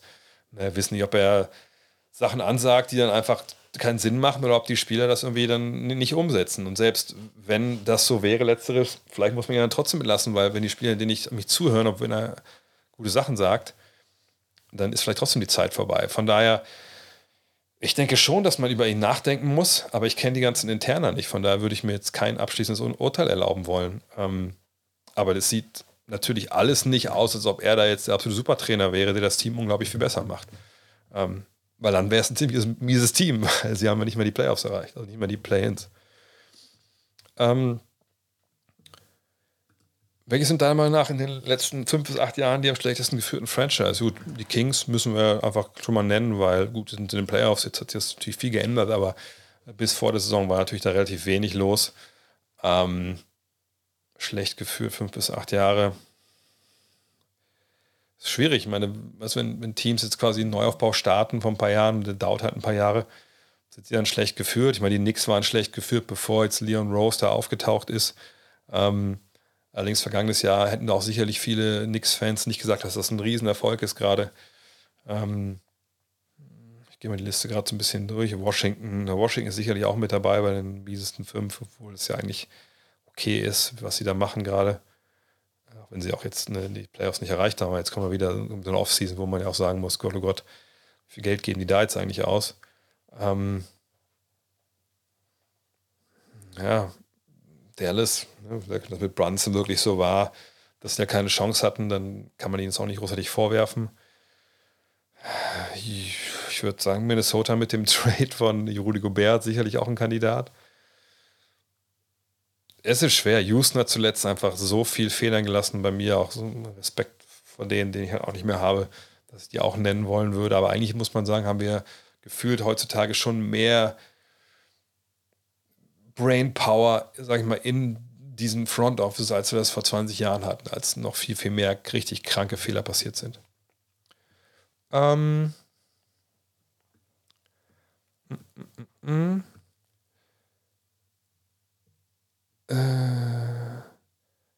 können wir mal gemeinsam auf die First-Round-Pick-Chancen der, Knicks, der, der, Nets gucken, äh, der Mavs gucken? Ja, natürlich können wir das machen.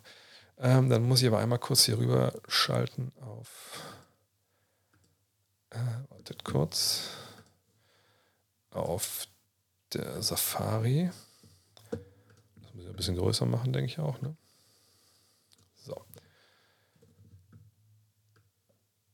Hier verschiebt der Chef noch selbst die Fenster. Also, ähm, dann gucken wir auf die wunderbare Seite tankathon.com. Ich weiß nicht, ob ihr die kennt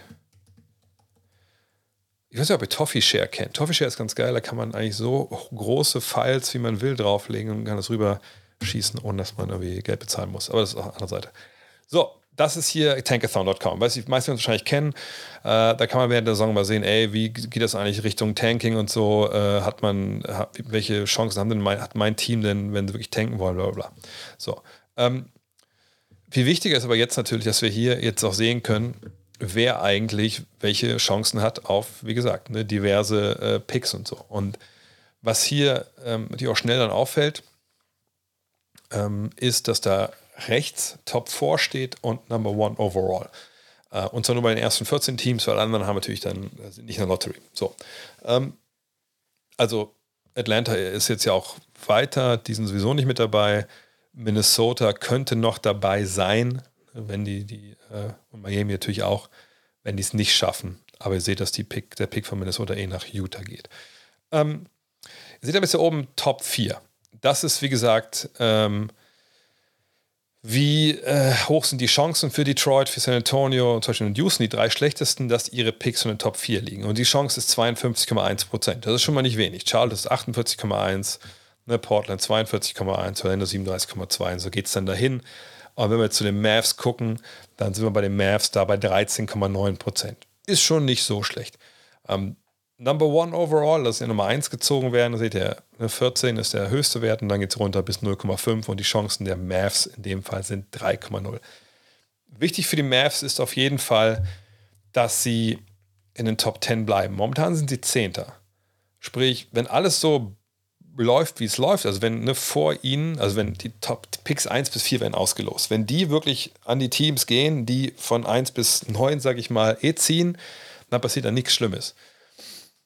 Wenn aber Oklahoma City, wenn äh, mit Chicago, das geht dann nach Orlando natürlich, ähm, wenn Toronto oder New Orleans, wenn die denn da landen, oder wie gesagt, Minnesota oder Miami, wenn eine von diesen Teams, eines von diesen Teams hochrutscht in die Top 4, dann rutscht der alles einen Platz nach hinten. Dann sind sie Elfter und dann behalten sie ihren Pick nicht. Dann geht ihr Pick nach New York.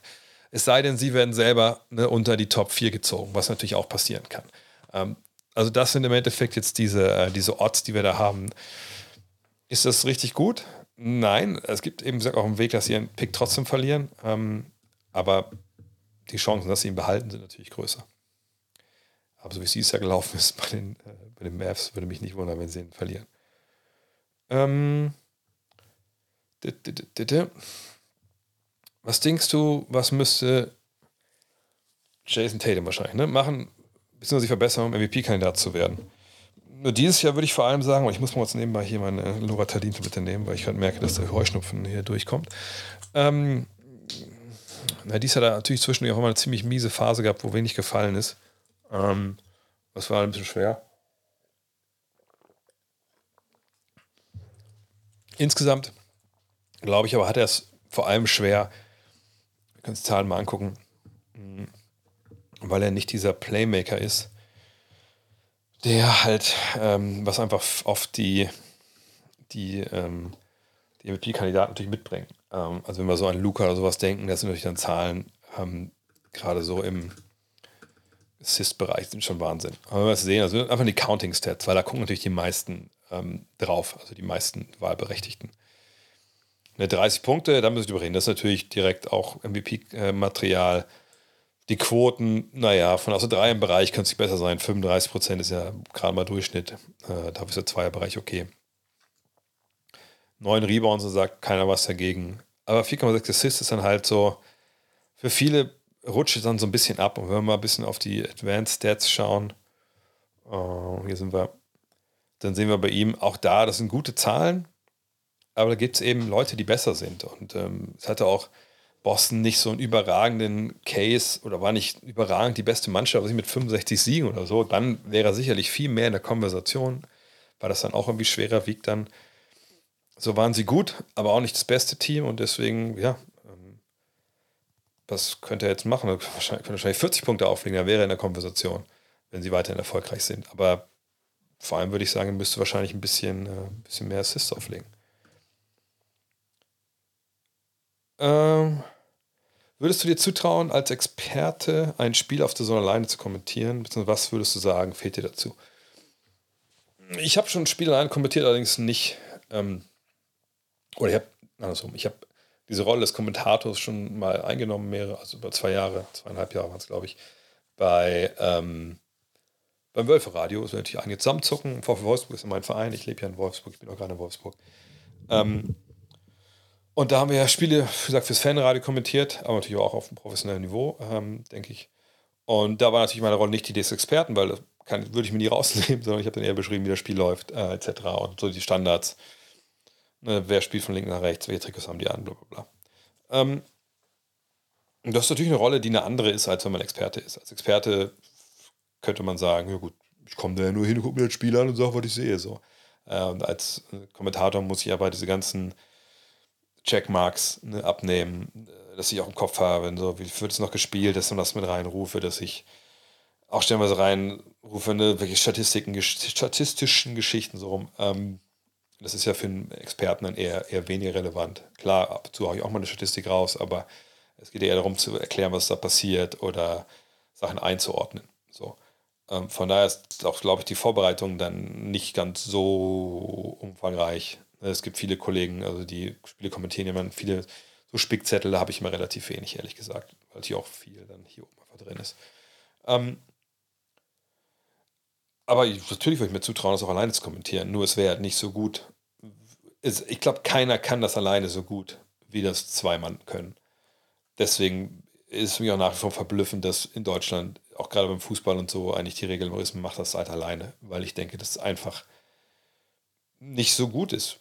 Also wenn du, du kannst den besten Einzelkommentator haben, wenn du ein normal kompetentes Doppelduo hast, oder Duo hast, sind die immer besser.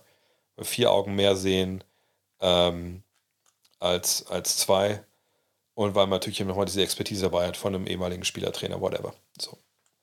Ähm, deswegen, ich, ich würde mir total zutrauen, es alleine zu machen. Aber ich würde auch wirklich mich dann nicht ganz wohl fühlen, glaube ich, weil ich wüsste, es ist nicht so gut. Ähm, und auf The Zone wurde ja schon Fußball schon immer eigentlich. Das, das war ja eigentlich Steckenpferd bei The Zone, dass wir auch beim Basketball früher eigentlich alles äh, zu zweit gemacht haben. So, das war irgendwann ja irgendwann nicht mehr möglich, aber ne, Fußball ist es natürlich immer noch so, äh, auch vollkommen zurecht. Das sollte soll auch so sein. Das war ja auch eine der USPs, die The Zone zum Anfang hatte. Ähm, von daher, ähm, ja, ich traue es mir zu, aber es wäre nicht so gut. Von daher, wenn du mich fragst, was ich lieber machen würde, ich würde immer lieber mit, zwei, mit einem Kommentator zusammenarbeiten und mich auf meine Expertenrolle da, da beschränken. Ähm, warum werden so wenig Traveling oder Double Dribbles abgepfiffen? Dieses Jahr wurden ja zwischendurch relativ viele abgepfiffen, da haben sich ein paar Spieler auch beschwert. Ähm, und natürlich ist das ein bisschen der Running Gag, dass man sagt, Alter, was sind das eigentlich für Szenen, wo, wo kommen die eigentlich her, warum wird das nicht äh, abge, äh, abgepfiffen? Allerdings muss man sagen, wir mit Fieberaugen gucken auch auf die, die NBA natürlich mit, dem, mit den Regeln, die wir so im Kopf haben, äh, wie das funktioniert und funktionieren hat und was bei uns Schrittfehler ist. Da muss man sagen, dass die NBA ja diesen Gather Step, also da, wo du den Ball aufnimmst, anders interpretiert als wir. Also ne, bei denen gehen die Kontakte eigentlich dann erst los, wenn du diesen Ball aufgenommen hast, so ein bisschen. Und das kann, wie gesagt, ganz schön lange dauern in, nach NBA-Regelung. Aber das kann natürlich nicht erklären, was wir da stellenweise sehen. So. Doppeldribbel sehe ich jetzt gar nicht mehr so als Riesenproblem. Klar wird der Ball manchmal geführt, ne, John Morant und so, gar keine Frage. Ähm, aber ich finde Schritte eigentlich schlimmer, ehrlich gesagt. Ähm, ich weiß, dass es so äh, Videos auf YouTube gibt, wo Leute das dann auch dann darstellen, manchmal auch ein bisschen, finde ich, arg, arg überzogen darstellen. Aber natürlich ist das, das ein Problem. Und ich verstehe ehrlich gesagt nicht, warum man das nicht schon viel früher in den Griff bekommen hat. Weil, genau wie mit dem Meckern der Spieler, so, ich weiß, dass einige denken, hey, da kann man halt nichts machen, so, das sind einfach, ne, das ist einfach so, wo ich denke, doch, doch, also es gibt da echt eine, eine tolle Erfindung, wo man einfach, also wirklich Lifehack, die alle drei Sachen innerhalb, würde ich sagen, von zwei Monaten abstellen kann. Und das ist eine Erfindung, ich, ich weiß gar nicht, wo sie herkommt, aber sie nennt sich Pfeife. Wenn man da reinbläst, dann kommt da ein Ton am Ende raus. Und Basketballer sind so konditioniert, dass sie dann erstmal aufhören zu spielen, sie dich angucken, wenn du Schiedsrichter bist und du denen erklären kannst, was du denn gerade gesehen hast, was da eigentlich falsch gelaufen ist. Und wenn du dann sagst, das war ein Schrittfehler oder das war Double Dribbling oder das war einfach ein bisschen zu viel von dem hier, T, dann sind die Sachen relativ schnell gegessen. Ähm, dauert das manchmal vielleicht, ähm, gesagt, ein paar Monate, bis alle das mitbekommen? Ja, natürlich, keine Frage. Ähm, macht das den Job auch vielleicht ein bisschen unangenehmer eine Zeit lang?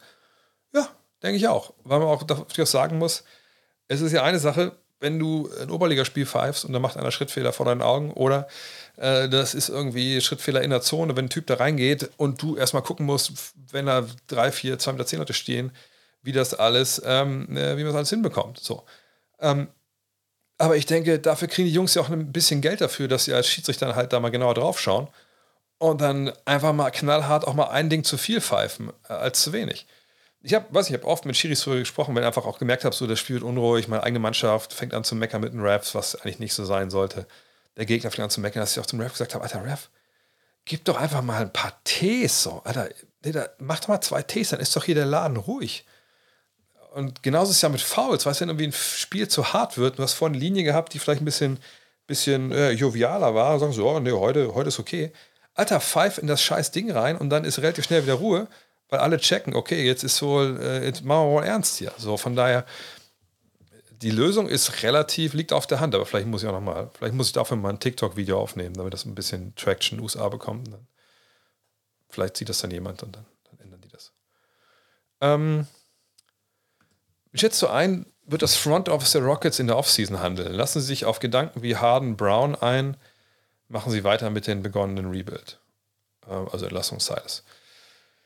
Ähm, ich denke, hart ist auf jeden Fall ein Thema. Ähm, was mit jetzt Brown wahrscheinlich Master Jalen Brown ist, ähm, weiß ich ehrlich gesagt nicht. Jetzt habe ich meinen mein Black Roll Ball verloren. Ähm, ich glaube, es täte ihnen ganz gut, wenn sie ein paar Erwachsene da äh, in den Kader bekommen, wenn sie einen Trainer holen, der jetzt auch nicht nur da ist, um irgendwie zu gucken, dass man Spiele verliert, denn das war wahrscheinlich die Hauptaufgabe von, von Steven Silas und dafür war der eigentlich nicht angetreten da. Ähm, und wenn man dann gelesen hat, dass Raffle Stone als General Manager das Training unterbricht und sagt, ja Jungs, aber ich würde so und so Defense spielen, mach das mal nicht so, dann muss ich sagen, dann ist da auch einiges mehr im Argen, als nur, dass die Spiele verloren haben. Und John Wall hat sich ja auch sehr kritisch geäußert, was ich auch äh, einleuchtend fand, was er da erzählt hat. Von daher ähm, ist Make or Break ist auf Raffle Stone. Ähm, ich würde jetzt nicht unbedingt in die Vollen gehen mit der Kohle. Ich wüsste auch nicht, ob ich wirklich James Harden hole. Ähm, weil, also wir sind ja auch nicht gut genug, dass wir irgendwie in den Playoffs mitspielen im Westen, denke ich. Ich würde aber weiter erstmal rebuilden. Ja, gucken, wo der Pick landet. Das kommt ja erstmal, die Draft kommt ja dann vor der, ähm, vor der Free Agency. Aber da jetzt durchzustarten und irgendwie für viel Geld Leute zu verpflichten, die auch alterstechnisch im Falle von Harden gar nicht dazu passen, sehe ich ehrlich gesagt nicht so als wirklich gewinnbringend und nachhaltig gute Idee an. Äh, also wirklich Veteranen reinzubringen als Erwachsene, die den Youngstern auch mal sagen, pass mal auf, was macht ihr? Seid ihr total behindert? Das ist falsch. Total besteuert. Ähm, was macht ihr denn da? Benehmt euch mal. Ne? Lasst mal richtig hier professionell arbeiten. Ähm, das äh, fände ich schon richtig und wichtig. Das sollte auch passieren. Frage ist halt, machen sie das? Aber das wäre der Weg, wo ich gehen würde. Gut draften, ähm, ne, die jungen Spieler in die Pflicht nehmen, Erwachsene dazu holen und dann weiter. Äh.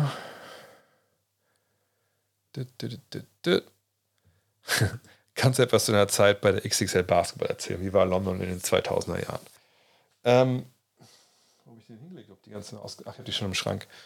Ähm, ja, ich habe heute ein Videopost auf Instagram.com slash Drehvogt. Ich habe ja irgendwie bei allen äh, sozialen Medien slash Drehvogt. Ähm, lohnt sich rüber zu folgen. Es sind ganz verschiedene hoch durch choreografierte Inhalte, die ich da jeden Tag poste. Ähm, heute habe ich dann ein Reel gepostet. Ich habe von einem Christian Trojan, äh, Mitarbeiter bei uns auch, kenne ich auch schon ewig, früher bei Kicks. Ähm, der hatte noch alte XXL Basketballs zu Hause und hat seinem Vater gesagt, ey, die müssen raus. Sorry, ey, keine Ahnung, ob er den, ob er den Partykeller noch, noch einrichtet oder so. Und der hat mir gemeint, soll ich dir die schicken? Und ich so, ja klar, man, schick her. Ich habe zwar noch viele von früher, ähm, aber ey, klar, schick mir das. So, und dann hat er mir geschickt, dann kamen die heute an.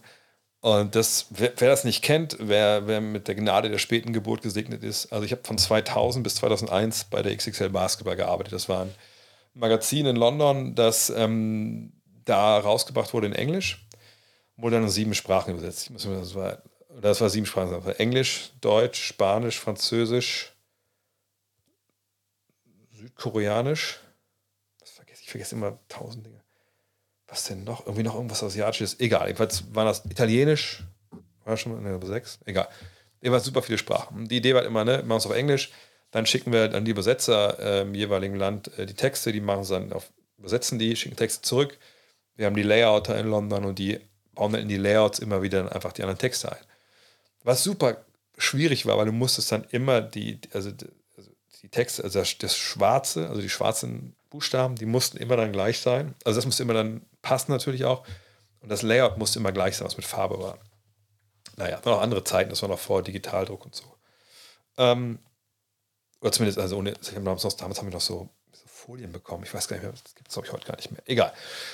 Und da war ich eben, äh, ja, ich glaube, ich war gute neun Monate in London. Dann habe ich noch mal zwei, drei Monate aus Köln weitergearbeitet, weil ich auch wieder noch, noch weiter studieren wollte und einfach das so eine miese Zeit war. Ich kann ehrlich gesagt wenig über London der, der zwei, oder 2000 sagen weil ich einfach unfassbar viel mal Lucht habe. Ich bin hingekommen äh, im Sommer und eigentlich war ich da so als Übersetzer, da war ich rangekommen, das ist eine ganz andere Geschichte für sich. Ähm, und dann habe ich da eine Ausgabe übersetzt, dann haben die halt den Chefredakteur aus den Engländer gefeuert. Und der, der Chef dort war äh, ein Jugoslawe, ein Serbe. Äh, bisschen cholerisch, aber einfach für mich auch ein väterlicher Freund zu dem Zeitpunkt. Ähm, und der hat mich dann nach einem Monat zum Chefredakteur gemacht, wo ich es noch nie gemacht habe. Ne, ich war vorher nur so freier Journalist bei so ein paar Magazinen und Zeitungen. Und da habe ich dann die Saisonforschung damals gemacht, 2000, 2001. Und äh, ja, dann das ganze Jahr eben dieses Heft verantwortet. Ich habe schon, als ich dann, als, dann, als ich Verantwortung hatte, habe ich schon gemerkt, oh Gott, oh Gott, irgendwas stimmt hier nicht, weil irgendwie dann wurden die Schreiber nicht bezahlt und das war auch ein ziemlich räudiges Büro. Aber ich habe dann halt, das war quasi Chefredakteur und ich war Besetzer für die deutsche Ausgabe, wo ich ja quasi jeden Text nochmal aus Deutsch schreiben musste. Und ich habe da im Endeffekt, das war 2000, 2001, und habe da halt ähm, stellenweise in der Woche 70, 80 Stunden gearbeitet. Ähm, ich habe auch manchmal zweimal, dreimal die Woche im, im Büro geschlafen, auf dem Sofa. Also solche, solche wilden Geschichten. Und ähm, ich habe ehrlich gesagt so an, also London selber, ich habe irgendwie den ersten Monat, als ich nur besetzt habe, da war das super easy, habe ich mir alles angeguckt, so, ne, ähm, war dann auch beim letzten Länderspiel da im Wembley-Stadion gegen Deutschland, das war sehr cool. Aber dann, als es dann losging, ich habe auch, hab auch Basketball gespielt für die Ealing Tornadoes, was eine Katastrophe war, ganz windige Truppe da. Ähm, und dann habe ich, bin ich selbst da nicht mehr hingegangen, da bin ich auch echt auch aufgegangen, auf über 105 Kilo, glaube ich. Ähm, war richtig, richtig räudig und dann äh, den Absprung geschafft und bin dann zurück. Obwohl das geil war. Ich meine, der, der, ähm, der Branislav Novcic hieß er, hat mir einfach super viele Chancen gegeben. Auch ich bin nach, durfte nach USA auch. Und dann war dann beim All-Star Weekend, bin zu Dirk geflogen im ersten Interview, was ich auch bei, äh, bei Love This Game, ich drüber schreibe. Katastrophenauftritt da. Ähm, war bei den Finals damals, Philly gegen ähm, LA, obwohl ich das großen selber bezahlt habe auch. Ähm, das war eine geile Zeit, aber wie auch meinen Weg bereitet, aber das war wild und auch nichts vergleichen, wie das heute läuft. Ich denke da relativ selten dran zurück, ehrlich gesagt, weil es da belastend war das Jahr, wie nie Kohle gehabt, ähm, wie gesagt, im Büro gepennt. Stellen wir es wirklich so, auch dann am Ende des Monats, so, Alter, weißt du, stellen wir hatten wir, ich, habe die Wohnung mit, ich habe so ein, ich, es war eigentlich eine Wohnung vom Verein, also ein Haus vom Verein, wo ich da gespielt habe, mit dem Amerikaner war ich da einem League hieß der, also manchmal hatten wir, kein, hatten wir keine Kohle dann für, für, für, mussten so eine Gas, quasi so eine Telefonkarte für Gas kaufen, hatten bestimmt keine Kohle, dann war es so bitterkalt und so. Ja, good times würde ich sagen, aber war, waren nicht wirklich gute Zeiten. Aber da, ich habe derzeit alles zu verdanken, weil wenn das nicht passiert, lande ich nicht bei der Basket und wenn ich da nicht zwei Jahre äh, meine Seele verkaufe, dann mache ich nicht Five und wenn ich Five nicht mache, mache ich nicht den Podcast, dann mache ich nicht die Bücher, dann mache ich auch nicht auch nicht äh, Next Magazine von daher, äh, coole Zeit, aber ich, ich sag mal so, ich gucke mir gerne die Cover von früher an, obwohl ich die heute mies finde. Aber ich kann die Texte nicht lesen, weil ich denke, oh Gott, oh Gott, was, was ist das denn für ein Scheiß? Der, würde, der Typ könnte niemals für mich schreiben. Wenn es eine KI geben würde, die in einem Spiel alles richtig macht und auch die Fouls immer richtig bewertet, würden dann mehr oder weniger Fouls gepfiffen werden. Also als Referees meinst du jetzt. Ähm, also Robo, Robo-Refs ist ja immer so ein Thema drüben. Äh, ja, ich, ich denke, es wären wahrscheinlich mehr Fouls, weil ähm, es einfach so ist, dass man, wenn man einfach nur auf die Regeln schaut und ich gehe mal aus, die KI hat jetzt nicht gelernt, eine eigene Linie zu fahren und dann Linie von Linie abzuweichen oder so. Ähm, ja, dann, dann würde ich sagen, dass die mehr pfeifen, weil einfach dann viele Kontakte, die vielleicht beim Ref einfach durchgehen, weil sie sagen, gut, irgendwie so richtig hart war das jetzt nicht oder die geben sich gerade die beiden, dann halte ich mich mal raus. Das, glaube ich, würde eine KI da nicht so bewerten. Von daher denke ich, es gibt mehr Fouls, ja. Hast du mal ein Basketballspiel im Forum von Los Angeles gekauft? Ja, äh, geschaut. Ja, habe ich. Allerdings kein NBA-Spiel, sondern ein Spiel der ABA 2000, also äh, 2000. Ähm, und zwar gab es, ja, damals 2000. Ich war damals auch einmal mit dem Kollegen dann erst in LA und dann in Golden State hochgefahren. Ähm, genau, das kann man sagen, dass weniger Fouls gepfiffen werden, bevor Schritte gepfiffen werden. Das stimmt von der, von der KI. Äh, aber damals, da gab es diese, diese Minor League AB 2000 und dann habe ich hier Ex-College-Spieler mitgespielt, glaube ich, die O'Bannons und so waren dann dabei oder einer von den O'Bannons. Und da war ich bei einem Spiel mit, mit Dave damals zusammen, äh, Dave Kölkamp, Kollege, ähm, haben wir da im, im, alten Forum, ja, haben wir da ein Spiel geschaut. Aber das Forum war ziemlich, ziemlich, mies, ehrlich gesagt. Ich glaube, da gab es keinen richtigen Rundgang, sondern man hatte, konnte nur auf einer Seite von der Halle dann sein. Ich sag, war ja auch, auch wenig, wenig los da ähm, bei diesen Spielen, aber ja, ein paar Leute interviewt und so zu einem Artikel dann auch in, in der XXL. Von daher äh, war cool, auf jeden Fall nochmal reinzugehen. Ähm, du hast, glaube ich, mal erzählt, dass Dynasty das Beste finanziell für die NBA sind. Meine Vorfreude auf die jetzigen Playoffs riesig, weil man nicht weiß, wer in die Finals kommt, geschweige denn Meister wird. Mich wundert, warum eine spannende Meisterschaft nicht so lukrativ ist wie eine Dynasty. Warum ist das so? Naja, weil es halt dann keine Bösewicht in dem Sinne gibt. Also wenn du jemanden hast wie, wie die, wie die, wie die Warriors äh, jetzt zuletzt, ähm, vielleicht auch die Lakers davor, wenn man die als Dynasty bezeichnen will, oder die Spurs. Ähm, dann gibt es eine gewisse Animosität. Wenn du gegen eine Truppe immer wieder verlierst und eine Truppe immer wieder alle abzieht und gewinnt, dann, äh, klar, dann sind das mal, oder wir das Superstars sind, dann durch die Bayern. Ich meine, ich sage, dass die Bayern jetzt gut sind für die Fußball-Bundesliga, auf gar keinen Fall. Ähm, aber ne, man reibt sich dann an diesen, an diesem, diesem Überteam. Ne, man will ja, dass, dass die Underdogs gewinnen. Und das gibt dann einfach auch die Einschaltquoten. Und vor allem, man darf man nicht vergessen, ähm, auch in den USA, wenn es jetzt um, um diese großen Zahlen Einschaltquoten geht, man erreicht keine Rekordeinschaltquoten mit Basketballfans. Das ist einfach nicht so. Das gleiche bei uns. Ne? Wenn deutsche Nationalmannschaft in der EM äh, im Halbfinale steht, 400 Millionen Leute zuschauen, das sind nicht viereinhalb Millionen Basketballfans. Wenn die Basketballfans zugucken, ist das keine geile Quote. Sondern das sind halt Fans, sportinteressierte Fans, die irgendein Narrativ brauchen, das sie dahin zieht, wo sie sagen, ey, das möchten wir mal angucken. Und wenn du denen sagst, wer dieser sind, also das war ein Football-Fan, Fan der Kansas City Chiefs, so, der irgendwie Basketball, weiß nicht, er kommt aus Kansas City, da gibt es keine Mannschaft, irgendwie hat mit niemandem, keinem Spieler irgendwie großartig, fühlt er sich verbunden. Wenn dem sagst, Alter, du musst dieses Jahr NBA Finals, NBA Playoffs gucken, sagt er, ah, okay, alles klar, warum? Ja, man weiß nicht, wer gewinnt. Dann sagt er, äh, ja, das, das lockt mir jetzt nicht so an. Äh, und klar, wenn du sagst, ey, pass auf, wir haben hier jetzt, äh, keine Ahnung, ab dem Halbfinale, wir haben Curry äh, gegen, was ich gegen LeBron sogar. Also, wenn du dann Narrative aufmachst mit Superstars, dann kann es ab einem gewissen Punkt wieder funktionieren. Aber dass man jetzt wirklich Batz explodiert, ne, dafür brauchst du halt irgendwas, was, was Leute kickt, die sonst kein Basketball gucken. Und da kickt halt nichts anderes wie, boah, das ist ja dieser, dieser Stern, dieser Todesstern Golden State Warriors.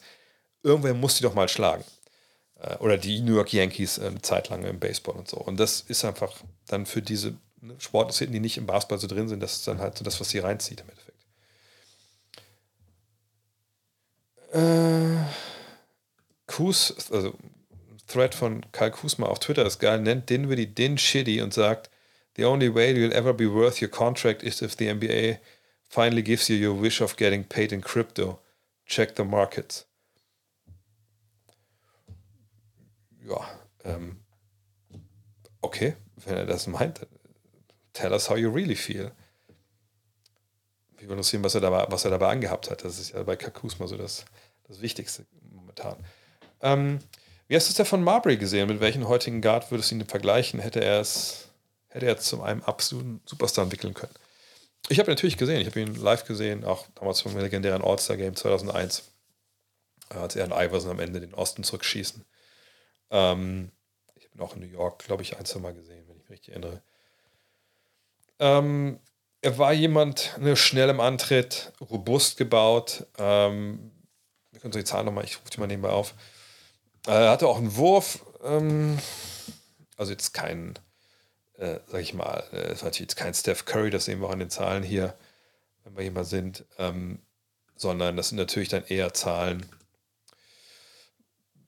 Ja, also vom Wurf her konnte er jetzt nicht unbedingt leben, aber wenn wir uns mal anschauen, hier so die besten Jahre, ne, dann ist er so bei 22, 23 und 8. Ein paar Rebounds dazu. Zweierquote war jetzt auch nicht unbedingt berühmt. Was die Größe angucken, 1,88. 81 Kilo wirkt fast ein bisschen wenig, ehrlich gesagt. Aber ähm, ja, hat ein paar gute Jahre, wir uns mal angucken, ne, die besten Jahre wahrscheinlich, ja, hier in New Jersey, in New York zu Beginn, ja, war es jetzt dann wieder auch nicht so cool. Er hatte natürlich ähm, ein bisschen, wie soll ich sagen, war irgendwie unseriös unterwegs manchmal. Äh, also wirklich unseriös unterwegs. Und ähm, spielerisch dann auch oftmals nicht so wirklich, soll ich das sagen, er hat nicht so wirklich den. Ähm, das, er hat nicht wirklich das, das, das Secret verstanden. Ne? Also damals auch in, in, New Jersey die Schuhe zu sch schreiben, All Alone. Äh, dann später haben wir ja auch ähm, gemerkt, dass er auch psychisch da einige Probleme hatte. Hatte ja auch eine wahnsinnig schwere Kindheit da auf, äh, auf, auf Coney Island. Ähm, Gibt es da nicht auch sogar so eine Biografie von ihm, die das ein bisschen beschreibt? Also ähm, ganz, ganz ähm, schwierig, ähm, das auch irgendwie da, glaube ich, abzulegen später dann.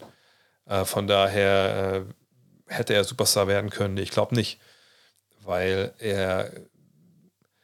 Wir reden immer von dem, was wir, was wir sehen, sondern wir reden von, von den Skills, wir reden von, äh, ne, trifft er seinen Dreier, trifft seine Korbleger, trifft, verteidigt er und so. Das ist natürlich alles mal richtig, aber was wir oft halt nicht sehen, was wir, was wir nicht wahrnehmen, obwohl wir es sehen, sind halt solche Talente und Fähigkeiten wie, wie gesagt, ich, ich verstehe das Spiel, äh, Wichtigkeit mit meinen Teammates zu kommunizieren, ich, ich opfer mich für die Mannschaft auf, äh, ich nehme weniger Geld, um mit Kevin Garnett weiterzuspielen zu können so. Das sehen wir oft einfach nicht. Äh, aber das ist genauso wichtig an, an vielerlei Stellen. Klar, wenn du nicht werfen, nicht springen und nicht dribbeln kannst, dann, dann sind alle anderen Intangibles, wie man sie oft nennen, auch relativ witzlos. Ähm, aber umgekehrt ne, fehlten ihm einfach diese Talente oder diese Skills und deswegen, äh, natürlich hätte er zum Superstar entwickeln können, wenn er das alles gehabt hätte. Aber genauso kann man sagen, na gut, äh, aber sich geiler Rollenspieler, Mike Conley hätte auch ein Superstar sein können, wenn er, weiß nicht, bessere Athletik gehabt hätte oder einfach nochmal besseren Dreier oder so. Von daher, man darf das immer nicht trennen. Das sind schon äh, beides Sachen, die, äh, die einfach auch wichtig sind meine Tonqualität ist wirklich schrecklich heute. Ich verstehe das ehrlich gesagt nicht. Sehen das jetzt wirklich alle auch so? Ich habe doch hier auch letzte, gestern noch einen Podcast aufgenommen. Äh, wer weiß. Vielleicht ist auch dieses Multistream heute schuld. Ich weiß es ehrlich gesagt nicht. Ähm, glaubst du, dass es die NBA irgendwann in Deutschland mal schafft, so etwas wie hinzubekommen, wie es die NFL in den letzten acht Jahren geschafft hat, nämlich einen Wahnsinnsboom? Nein, glaube ich nicht. Glaube ich nicht. Ähm, weil es einfach nicht ich, ich habe ich hab das schon ewig äh, oftmals in so riesigen äh, Ausführungen äh, erklärt, aber ich erkläre es ganz kurz. Der große Vorteil der NFL ist, dass sie nicht jeden Tag spielen. Sie spielen Donnerstag, Donnerstag Samstag, Sonntag und Montag. Punkt. Das ist ganz ähnlich, wie wir das im Fußball machen. Ne? Ähm, und ähm, ja, das ist beim Basketball nicht so. Im Basketball musst du jeden Tag dabei sein oder jeden zweiten Tag, sage ich mal, spielt deine Mannschaft. wenn du nicht aufpasst, dann hast du das Spiel verpasst, Verletzung verpasst, etc. In der NFL, das Spiel am Donnerstag, boah, kannst du vernachlässigen, wenn du Bock hast, guckst du es hier Freitag, Samstag an, wenn, wenn das dein Team war, fuck it. Ne? Oder stehst äh, einfach nachts auf, wenn du willst, okay. Dann ist Sonntag der Tag, wo alles sich einfach versammelt. Natürlich gibt es auch noch Monday, Monday Night, aber das ist dann viel näher an dem, was wir halt vom Fußball, wie wir das kennen, wie wir indoktriniert worden, wie wir das, äh, wie wir konditioniert worden. Basketball ist jeden Tag. Das sind 16 Spiele, nur 18 Spiele, glaube ich jetzt. Ne? Ähm, das ist natürlich viel, viel wichtiger als 82 Spiele. So. Dann muss man sagen, ist NFL in einer Hinsicht lang oder American Football der perfekte ähm, Fernsehsport, weil nach jeder Aktion ist Stopp. Man kann jemanden ranholen, der es einem erklärt. Man kann sogar am Telestrator rummalen und so, was wir, wenn das Spiel läuft hin und her, was ich persönlich besser finde, aber was natürlich, ich bin nicht der, ich bin nicht der autonomale Fernsehzuschauer, was wir nicht können. Wenn ich, etwas, wenn ich einen Play erklären will im Basketball, was gerade gelaufen ist und der Ball geht hin und her, bis ich fertig bin, sind fünf Plays vorbei. So. Hinzu kommt, dass ähm, in der NFL natürlich in jedem Play auch wenn es im Endeffekt ein Run ist, der nach einem Jahr gestoppt wird, eben das Potenzial drin ist, dass ein, ein Riesenplay daraus entsteht, was natürlich im Basketball dann eher weniger ist. Also du weißt schon, wann es gefährlich wird. Klar gibt es lange Dreier. Ähm, ne? Und klar, genau wichtig, dass man aufs Klo gehen kann und Bier holen. So. Und ein Punkt, der auch klar dazu kommt, ist eben die Gewalt. Das hat einfach was, wenn man da Leute ineinander rauschen sieht, auch wenn es heute viel weniger ist als früher. Und das ist eben auch so ein bisschen eventig. Ich würde nicht sagen, dass das Spiel leichter zu verstehen ist als die NBA, auf gar keinen Fall. Aber du kannst immer mal wieder unterbrechen und sagen und hier und machen. So. Und Basketball ist für viele einfach auch zu schnell. Es ist ähnlich. Ich war mit, mit, mit meinen Mädels ähm, letzte Woche bei, ich muss mal gucken, mal gucken ob, ob, die, ob die Grizzlies gewonnen haben, die Eishockey-Jungs hier aus Wolfsburg. Sorry, dass ich jetzt mal ein bisschen unterbreche. Aber wir waren im Eishockey. Und was war das Problem für äh, meine Frau und die Tochter auch? Alter, 7 zu 2 haben sie verloren. Ach, bitter. Glückwunsch an München. Ähm, das Problem war, auch bei meiner Tochter so, ah, war es ein Tor? Ja, oh ja, super. Aber sie hat den Puck halt gar nicht gesehen. Wenn du nicht weißt ungefähr, ne, was passiert als nächstes. So, und das ist beim ähm, Basketball natürlich dann auch so. Ne? weiß mein Vater, mein Vater war jetzt auch kein Football-Fan, aber mein Vater hat immer früher gesagt, ey Junge, ich komme gerne zu deinen Spielen, aber warum haben die jetzt, was hat er denn gepfiffen? Das ist mal alles so hektisch. So. Und das kann ich vollkommen nachvollziehen, wenn man Fußballaugen hat, sag ich mal. Ähm, und ähm, von daher, ähm, du hast auch die Pässe natürlich. Das ist natürlich spektakulär. Du kannst gucken, du siehst den Ball fliegen, einer fängt den. Das ist, glaube ich, einfach, man, ist, man findet einen leichteren Zugang dazu als zum Basketball. Und ein ganz entscheidender Punkt, naja, sonntags, wann geht das los? Ähm, 13 Uhr US-Zeit, oder früher sogar noch 12 Uhr. Heißt, du hast einfach auch einen großen, du hast jeden Sonntag Spiele zur geilsten Zeit. Und nicht nur eins und dann auch nicht nur Spiele, weiß ich, wie Houston empfängt Detroit oder so, was ja irgendwie gefühlt bei der NBA super oft so ist. Und äh, von daher, ähm, ja, das ist einfach, einfach cool. Ähm, und Basketball ist natürlich geil. Liverpooler schreibt es ja schon. Das, das war klar, man hat Buzzerbeater und so, das hat man alles. Ähm, das ist richtig. Aber ich denke, manchmal äh, passiert einfach im Basketball zu viel für die Leute und es bleibt nicht Zeit, das zu erklären. Und es gibt, glaube ich, auch relativ wenig Leute, die nicht selber mal Basketball in der Hand hatten oder so, die auch wirklich dann Basketball-Fans sind. Es gibt sicherlich auch, aber im Football muss man ja sagen, ähm, äh, wir mal ehrlich, ich meine, beim Football in Deutschland ich würde sagen 90 Prozent, 99 Prozent haben nie einen Ball in der Hand gehabt, Football in der Hand gehabt. So. Das ist einfach eben viel Event, viel USA. Und das ist ja auch okay, mein Gott. Ähm, also vielleicht müssen wir einfach auch so, so ich weiß, dass RAN kein Basketball machen möchte, aber ähm, vielleicht braucht es einfach auch mal sowas. Allerdings, mit Eishockey klappt es ja auch nicht. Das war, da ist die NFL wirklich auch schon, hat einfach einen krassen, krassen Sonderstatus. Du wolltest meine Meinung zu Jalen Green hören. Was hältst du von ihm, wie gut er wirklich werden? Ist einer von den Spielern, die mich ehrlich gesagt äh, enttäuschen in, in Houston. Auch da kann ich die Zahlen mal aufrufen. Ähm, nicht unbedingt an den Zahlen, weil ich es auch unbedingt 100% festmachen wollen. Aber ähm, die Zahlen haben sich verbessert, das könnt ihr gleich mal sehen hier. Ähm, aber mir geht es einfach mehr darum, die Art und Weise, wie diese Mannschaft auftritt und eben auch gerade oft ähm,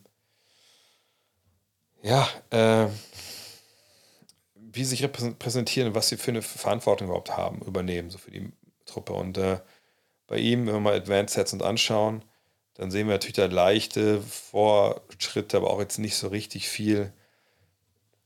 Das heißt nicht, dass das nicht nächstes Jahr krass nach vorne gehen kann. Er hat tolle Anlagen, der Typ.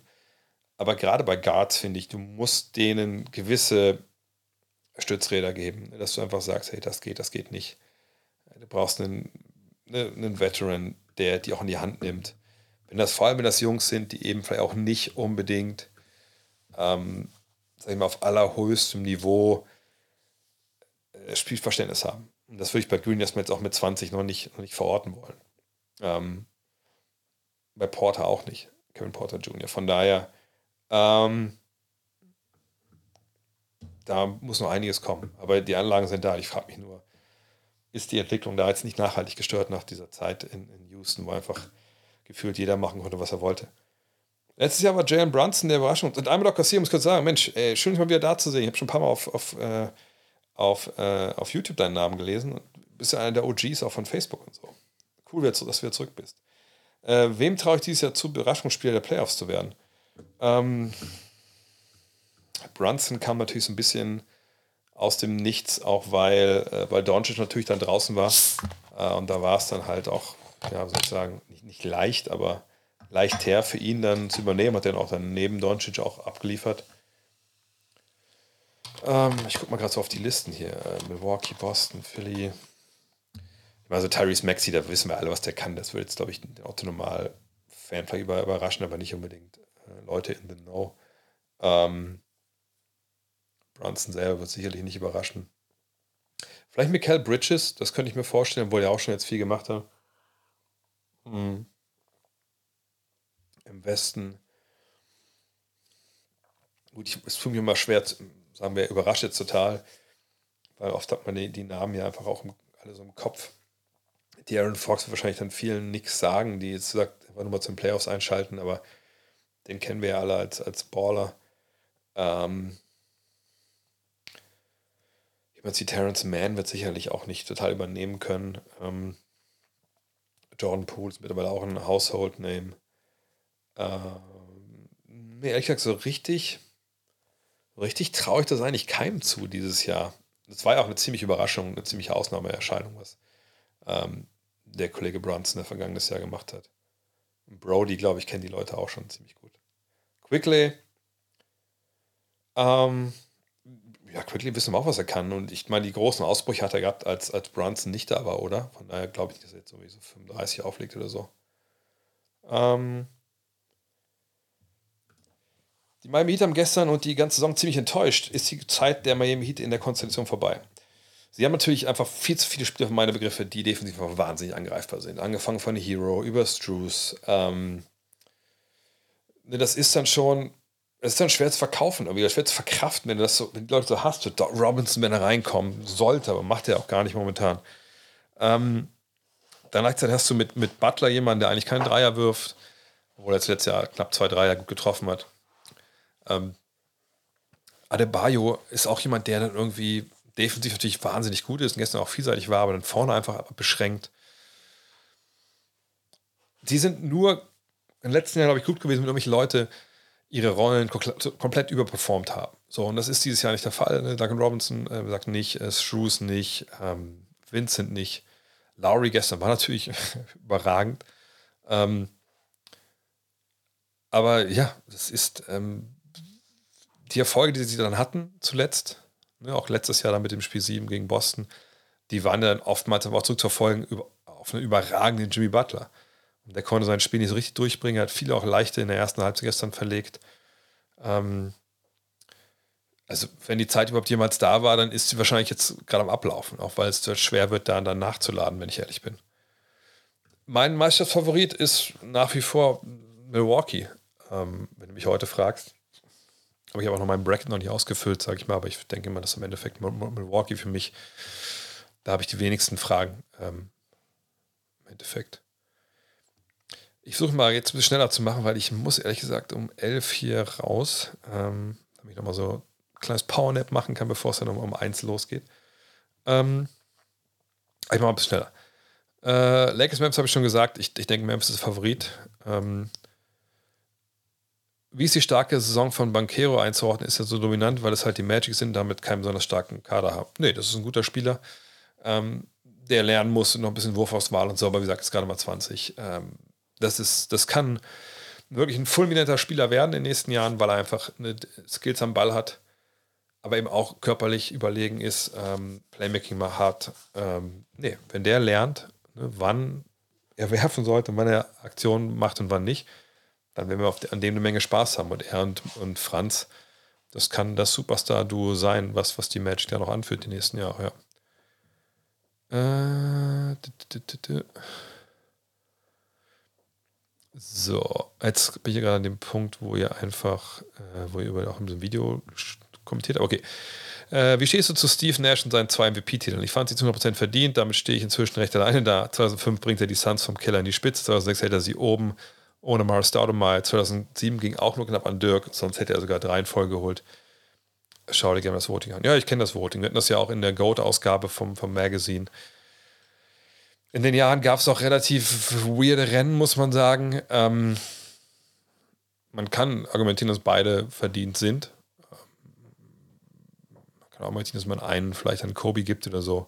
Aber nee, ich finde, also dieses Narrativ, dass die auch unverdient waren, beide unverdient waren, ist einfach ist blödsinnig, wenn man sieht, was er da gemacht hat.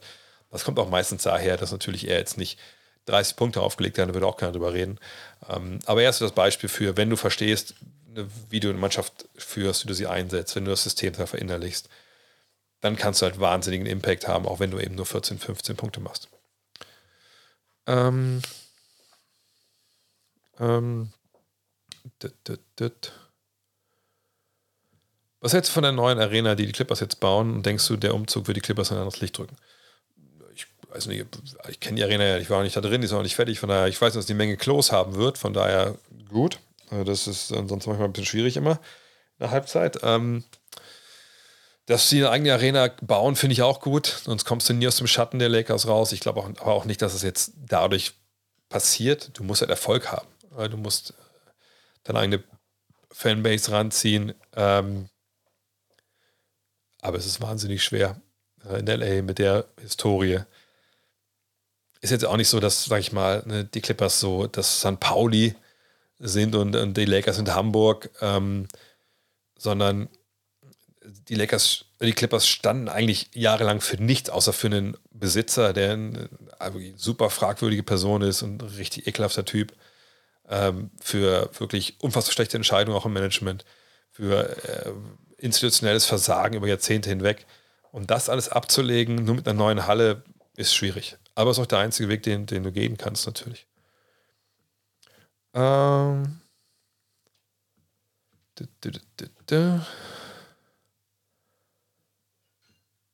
So, jetzt gehen wir, ich muss mal eine zu mich gerade, ich habe mal durchgestreamt, weil die ganzen Kommentare noch hier zum Stream. Ähm, oder zu der Analyse vorhin.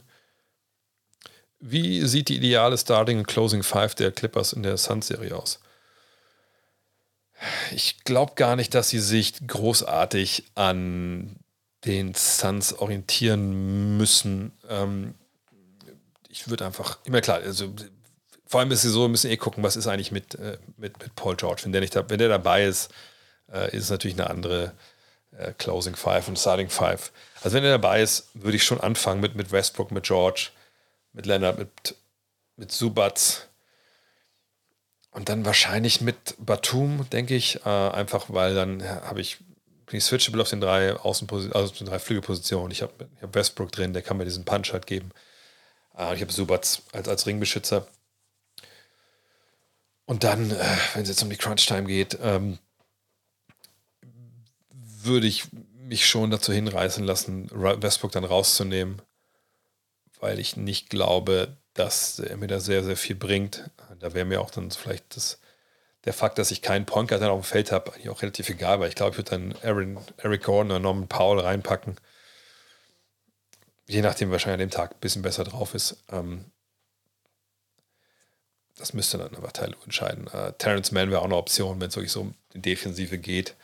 Ähm, aber ja, wahrscheinlich wäre ich, vielleicht vielleicht bei Gordon, also Gordon oder Paul, einer von beiden.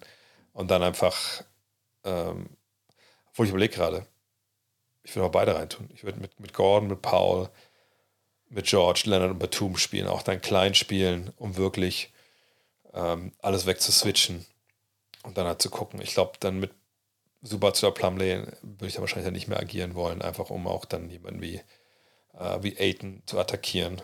Ähm, das wird aber vielleicht so die Serie auch mitentscheiden. Ich kommentiere heute Nacht, ja. Ich kommentiere nachher, äh, mal, äh, nicht Miami, äh, Toronto gegen, gegen Chicago. Äh, wieso ist Blake Griffin in seiner Karriere so abgestürzt, weil er so ein großes Potenzial hatte, nicht umsonst Rookie of the Year. Verletzung. Ähm, ich suche mal kurz die Zahlen raus, das kann man, glaube ich, sogar relativ gut auch ablesen bei ihm. Ähm, wann das dann wirklich bergab ging mit, mit seinem Knie. Äh, wo sind wir denn? Also erstmal ging es ja eh schon los. Das heißt, erst ja ver verpasst sie das. Jetzt haben sie die Kniescheibe gebrochen, wenn ich mich nicht täusche. Und dann, ähm, ja, das ist eigentlich gut, gut, gut. Und hier geht es ja dann los. Ne? Ich meine, das sind die drei, die vier Jahre hier auf hohem Niveau, hieß dann auch nochmal ein All-Star und da dann kommt, ich, die Verletzung, wenn ich richtig erinnere.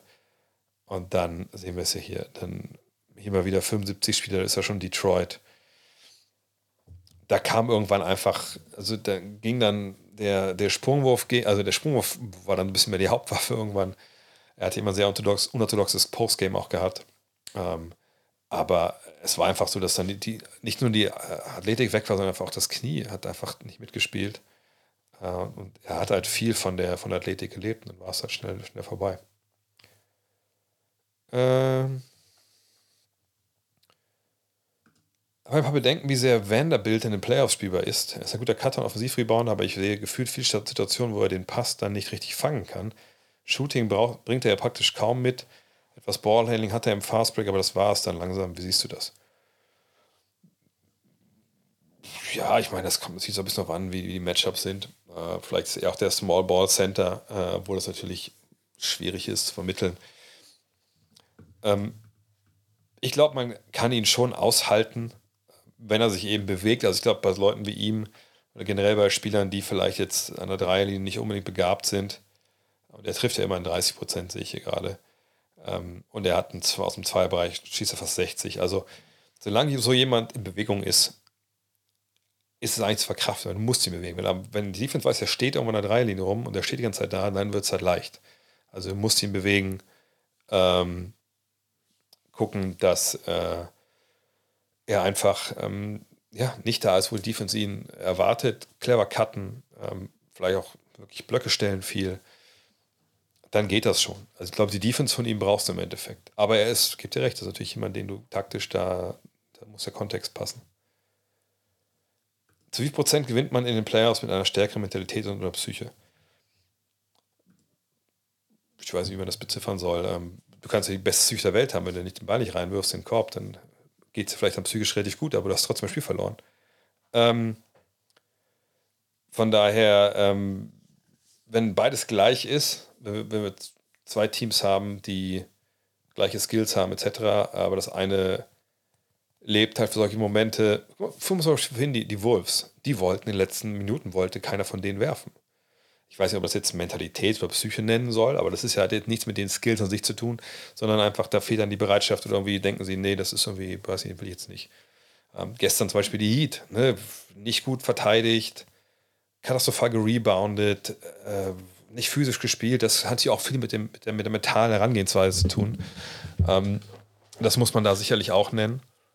Ähm, aber jetzt nur Psycho oder so, es hilft, wenn du battle-tested bist, wenn du mit solchen Situationen klarkommst. Aber ich denke, manchmal ist das so Mentalität, finde ich fast schon, ist schon ein ziemlich hohles Wort. Auch gerade so im Fußball. Haben sie Mentalität gezeigt? Alter, Hals Maul, ey, was, was soll das sein? So wir jetzt grätschen über den Platz die ganze Zeit oder was? Körperlich spielen, den Kampf annehmen. Ja, auch im Basketball ist halt wichtig, gerade im Thema Rebounding wie gestern bei, bei Miami, ob das jetzt Mentalität ist. Ich finde, das ist mal so, so ein Wort, was irgendwie alles sucht einzufangen, äh, wo man so ein bisschen mitschwingt. Naja, irgendwie habt ihr ja gar nicht den Bock gehabt und das finde ich einfach falsch. Ähm. Hm mein Coach gibt uns immer lauter offensive Systeme und verschiedene Systeme vor.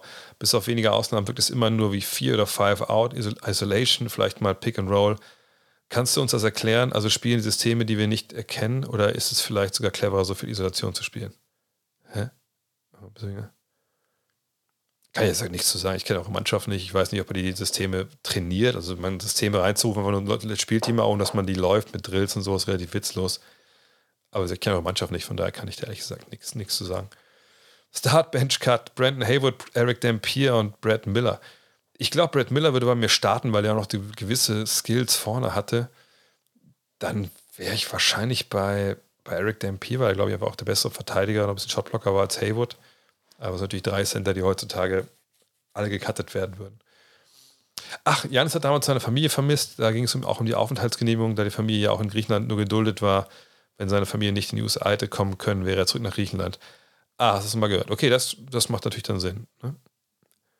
Ähm, was halte ich von Kenneth Lofton Jr.? Habt ihr vielleicht auch gesehen, der hatte ja auch in der Preseason irgendwie so mega abgeliefert. Ist ein spannender Typ, weil es ist ein Spieler, sieht nicht aus, dass er sich so schnell bewegt, wie er das manchmal macht, nutzt aber sein, ja, seine Masse ganz gut aus bin mal gespannt, was wir von dem noch hören. Also ich meine, er war ja Rookie dieses Jahr, glaube ich, oder? Ich gucke mal nebenbei nach, dieses Blödsinn erzähle hier, aber ich glaube, das war ja sein erstes Jahr. Und wie gesagt, der kam ja rein und hat ja dann gegen, einmal auch, hat er nicht gegen Chad Holmgren oder so da einfach so gebiestet und dann hieß es direkt, oh, Chad Holmgren, hahaha. Ähm, Ken Lofton. Ja, ist sein erstes Jahr gewesen. Ne? Fünf Punkte darauf gelegt. Für den war das natürlich super, da jetzt mit seinen 2 Meter 1 so anders heißt, und wieder jetzt äh, rumzubiesten jetzt so am Ende der regulären Saison. Aber ich glaube nicht, dass wir ihn großartig in der äh, großartig in den Playoffs sehen, ehrlich gesagt. Charlotte, als Charlotte als, fällt noch ein, habt ihr hier reingerufen, als wahrscheinlich mies geführte Franchise. Das stimmt natürlich. Ähm. Du hast mal von einer Art Nike Outlet Store in den USA erzählt. Leider finde ich den Pod nicht mehr. Ich fliege zu den Playoffs nach New York City. Hast du einen NBA-Shopping-Tipp für New York City? Ähm, das ist ein NBA-Store, aber den finde ich mittlerweile ehrlich gesagt ziemlich äh, räudig. Da finde ich ehrlich gesagt den Store in, York, äh, in, Berlin besser als in New York. Aber ich meine den Nike Clearance Store. Äh, ich gucke mal kurz bei Google Maps. Äh, Und zwar, die gibt es eigentlich in den USA mittlerweile an ziemlich vielen Stellen. Früher gab es die echt, echt wenig. Und das ist der, den ich meine, in College Point. Ähm, das ist draußen in, ihr seht, das ist so eine Mall hier. Das äh, ist in der Nähe vom, vom Met Stadium auch. Ähm, City Field, genau. Da muss man mit der 7, glaube ich, das rausfahren aus Manhattan. Das dauert eine Weile, aber es ist eigentlich ein schöner, schöner Weg. So, man sieht ja auch hier von, von Men in Black die, die, die UFOs. Ähm, da gibt es einen, der war auch okay, aber ehrlich gesagt ist der, das war okay, aber der geilste, den zeige ich euch jetzt. der geilste ist hier unten. Äh, wo sind wir denn? Hier. In Florida City. Wenn ihr jemals in Miami seid, ihr denkt, Alter, ich will irgendwie gucken, dass ich ein bisschen was shoppingmäßig irgendwie an den Start gehe. Hier. Dann fahrt nach Florida City. Also wenn ihr auf die Keys fahrt, so das letzte, das letzte Ding. Äh, und das ist halt hier dieses Teil. Ihr seht das hier schon. Nike Clearance Store, äh, Converse Clearance Store. Da gibt es so Columbia und sowas. Äh, aber eigentlich geht es um Nike Clearance. Und das Ding ist, hier haben die sogar Bilder. Hier, wartet mal. Äh, alle. So sieht das halt aus, ne? dass halt diese Schuhe stehen immer nur äh, drin, das sind nach, sind nach Größen geordnet, nicht nach den Schuhen, wie wir es normalerweise kennen. Und da gibt es eigentlich immer auch sehr geile Deals. Also da wirklich mit meinem Bruder, seht ihr vielleicht die Preise hier so. Da gibt es auch manchmal NBA-Sachen, das kommt ein bisschen durch, kommt darauf an, was da gerade, ne, so, ähm, was da gerade geliefert wird. Aber so viele Einzelstücke, ähm, da, da, haben wir Schuhe geschossen ey, für 20, 30 Dollar, wie so, so Nike Blazer und sowas. Das ist wirklich so, wie das, ähm, wie das, äh, wie das früher mal in Outlets war. Äh, warum sind die Mavs eigentlich die schlechtesten im Rebound? Ich denke, sie sind 30. Was denkst du, wie sie das verbessern können? Da muss ich kurz mal die Zahlen angucken, weil ich glaube, das ist eigentlich nicht, dass die das letzte, das schlechteste Team sind im Rebounding. Ähm, über die Saison gesehen. Es kann sein, dass die letzte ein bisschen schlechter war, aber wir gucken mal. So, dann sehen wir hier äh, da unten Defensive Rebound Rate sind sie 21. Offensive Rebound Rate sind sie 30. Okay. Ähm, aber ich glaube, du meinst wahrscheinlich einfach. Ach, du meinst Total Rebounds. Okay. Na, das kann ich dir relativ schnell erklären. Das meinst du hier. Das lässt sich mit einer ganz, ganz schnell erklären mit einer anderen Zahl. Ähm, da muss ich mal hochscrollen. Also, sie haben 38,8 Rebounds pro Spiel. Das ist der schlechteste Wert, schlechteste Wert der Liga. Okay. Aber es ist pro Spiel. Das ist wichtig jetzt in dem Zusammenhang, weil das spielt hier mit rein. Die Pace. Ne, Pace heißt ja, wie viel, wie schnell spielst du, wie viele Ballbesitze gibt es in einer Partie mit, mit den 48 Minuten. Und wenn du natürlich in dem Fall äh, die drittschnell langsamste Pace spielst und du hast augenscheinlich Probleme beim Rebound, dann kommen so eine Zahlen zustande. Ähm, allerdings heißt nicht, dass sie das schlechteste Team im Rebounding sind, sondern da, da guckt man ja auf die Rebound-Rate und da wird das dann angeglichen, ne, auf 100 Ballbesitze genormt. Ähm, aber ja, was sie verbessern können, ist natürlich, dass sie bessere Rebounder irgendwie an den Start bringen. Ähm, also auf, auf der großen Position, jemand wie, wie, wie, Paul ist natürlich mit relativ kurzen Armen kein toller Rebounder. Maxi schlägt sich da ganz okay, aber dann muss er die auf 400 raus switchen.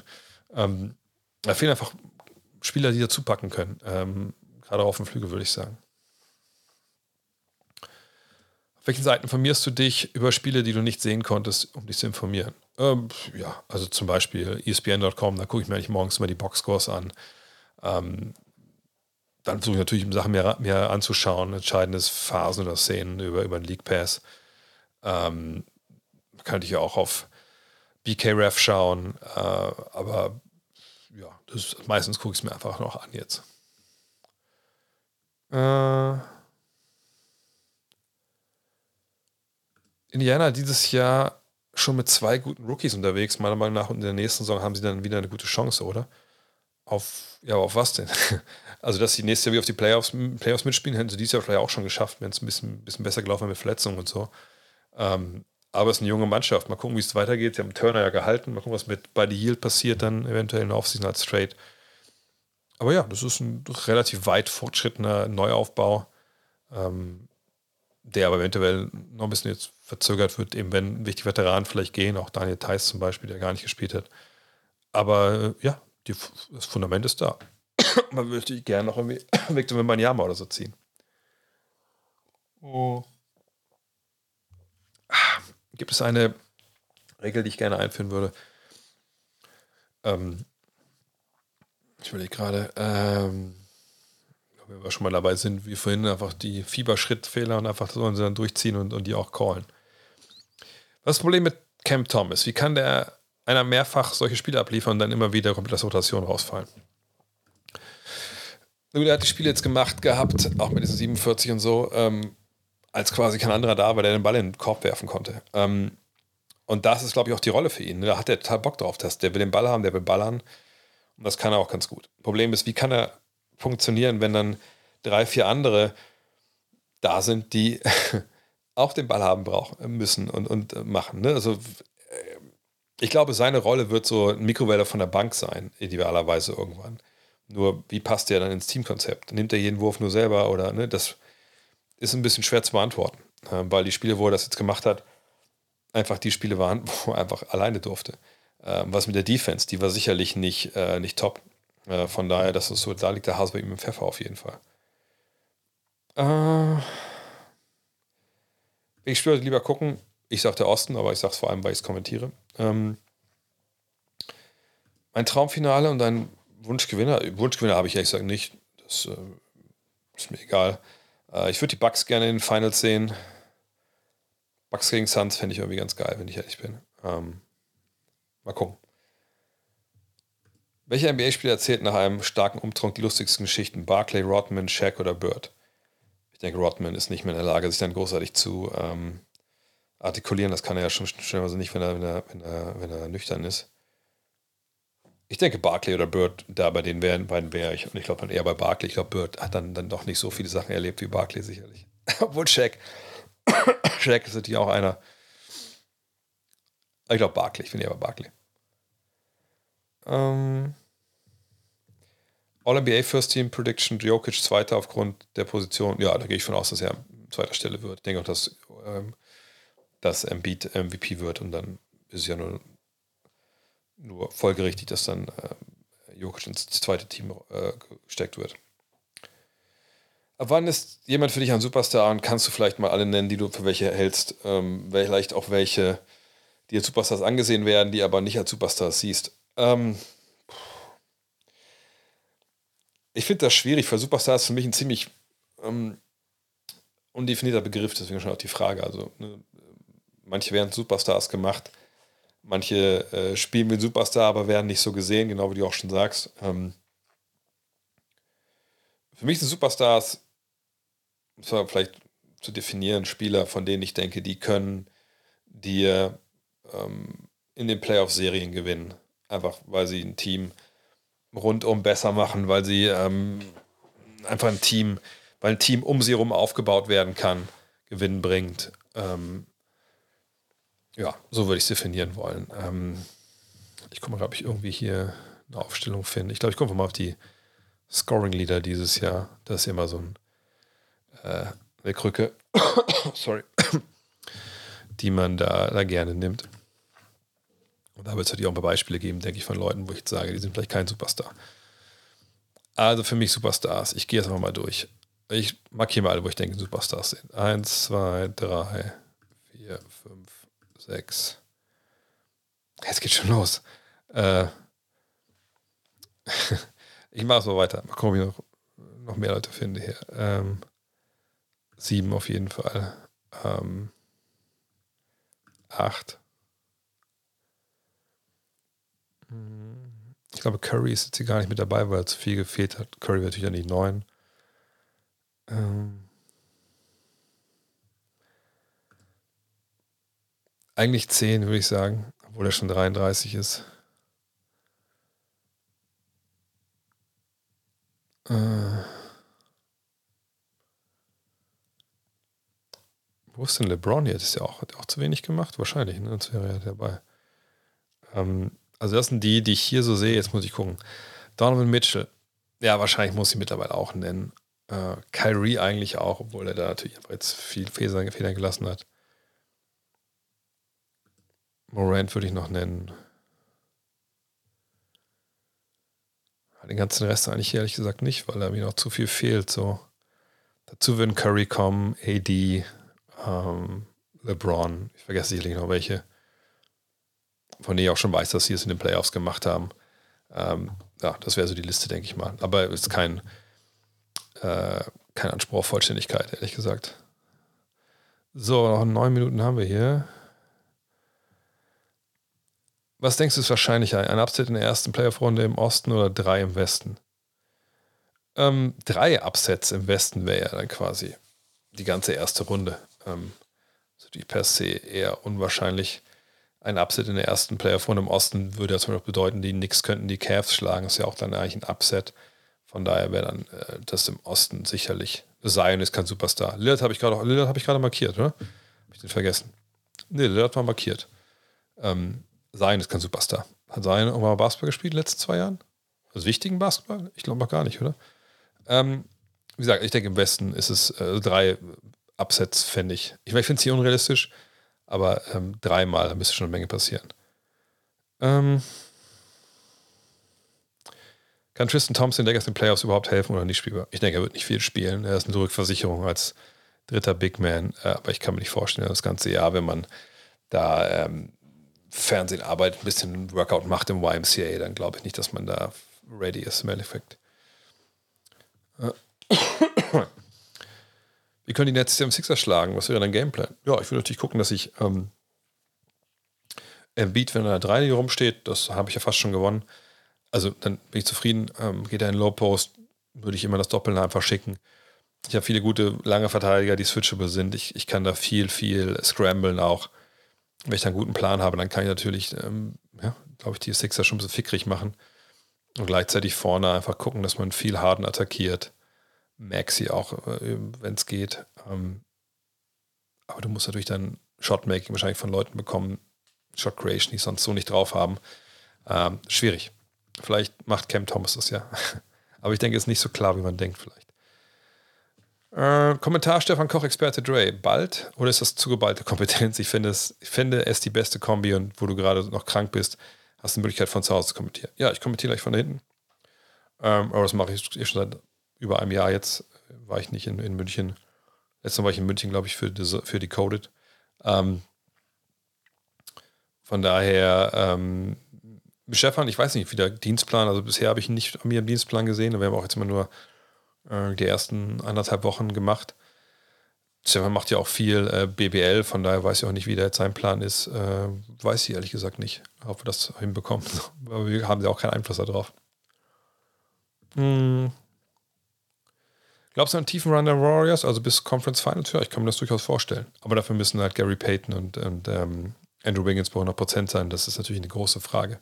Und solange ich das nicht sehe, wie die beiden spielen, kann ich es auch nicht beantworten. Äh, ich bin vom 15 bis 18.15 in Boston und will das Conference-Finale sehen, wenn Boston so weit kommt. Offiziell ist es für den 16.05. angesetzt, aber das Spiel kann sich verschieben.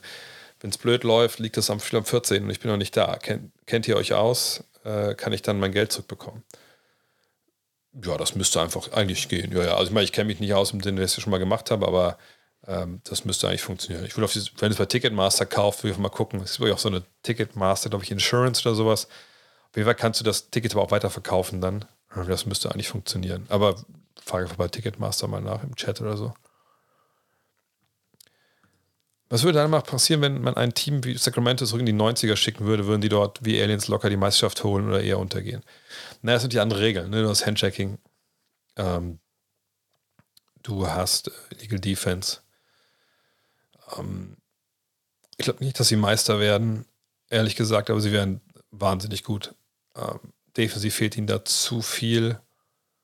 Ähm, damals konnte, noch mehr, konnte man noch mehr, glaube ich, einzelne Spieler attackieren, äh, weil die Hilfe äh, nicht, nicht so leicht war. Ähm, sie wären gut, aber sie würden nicht Meister werden. Ja. Äh, mm, mm, mm, du musst eine Starting Five aus allen, auf allen aktiven NBA-Spielern wählen. Gesucht ist die beste Mannschaft, aber nicht die Summe der 1 besten Einzelspieler, die gegen die beste Best-of-Mannschaft von Aliens um die Zukunft unseres Planeten spielt.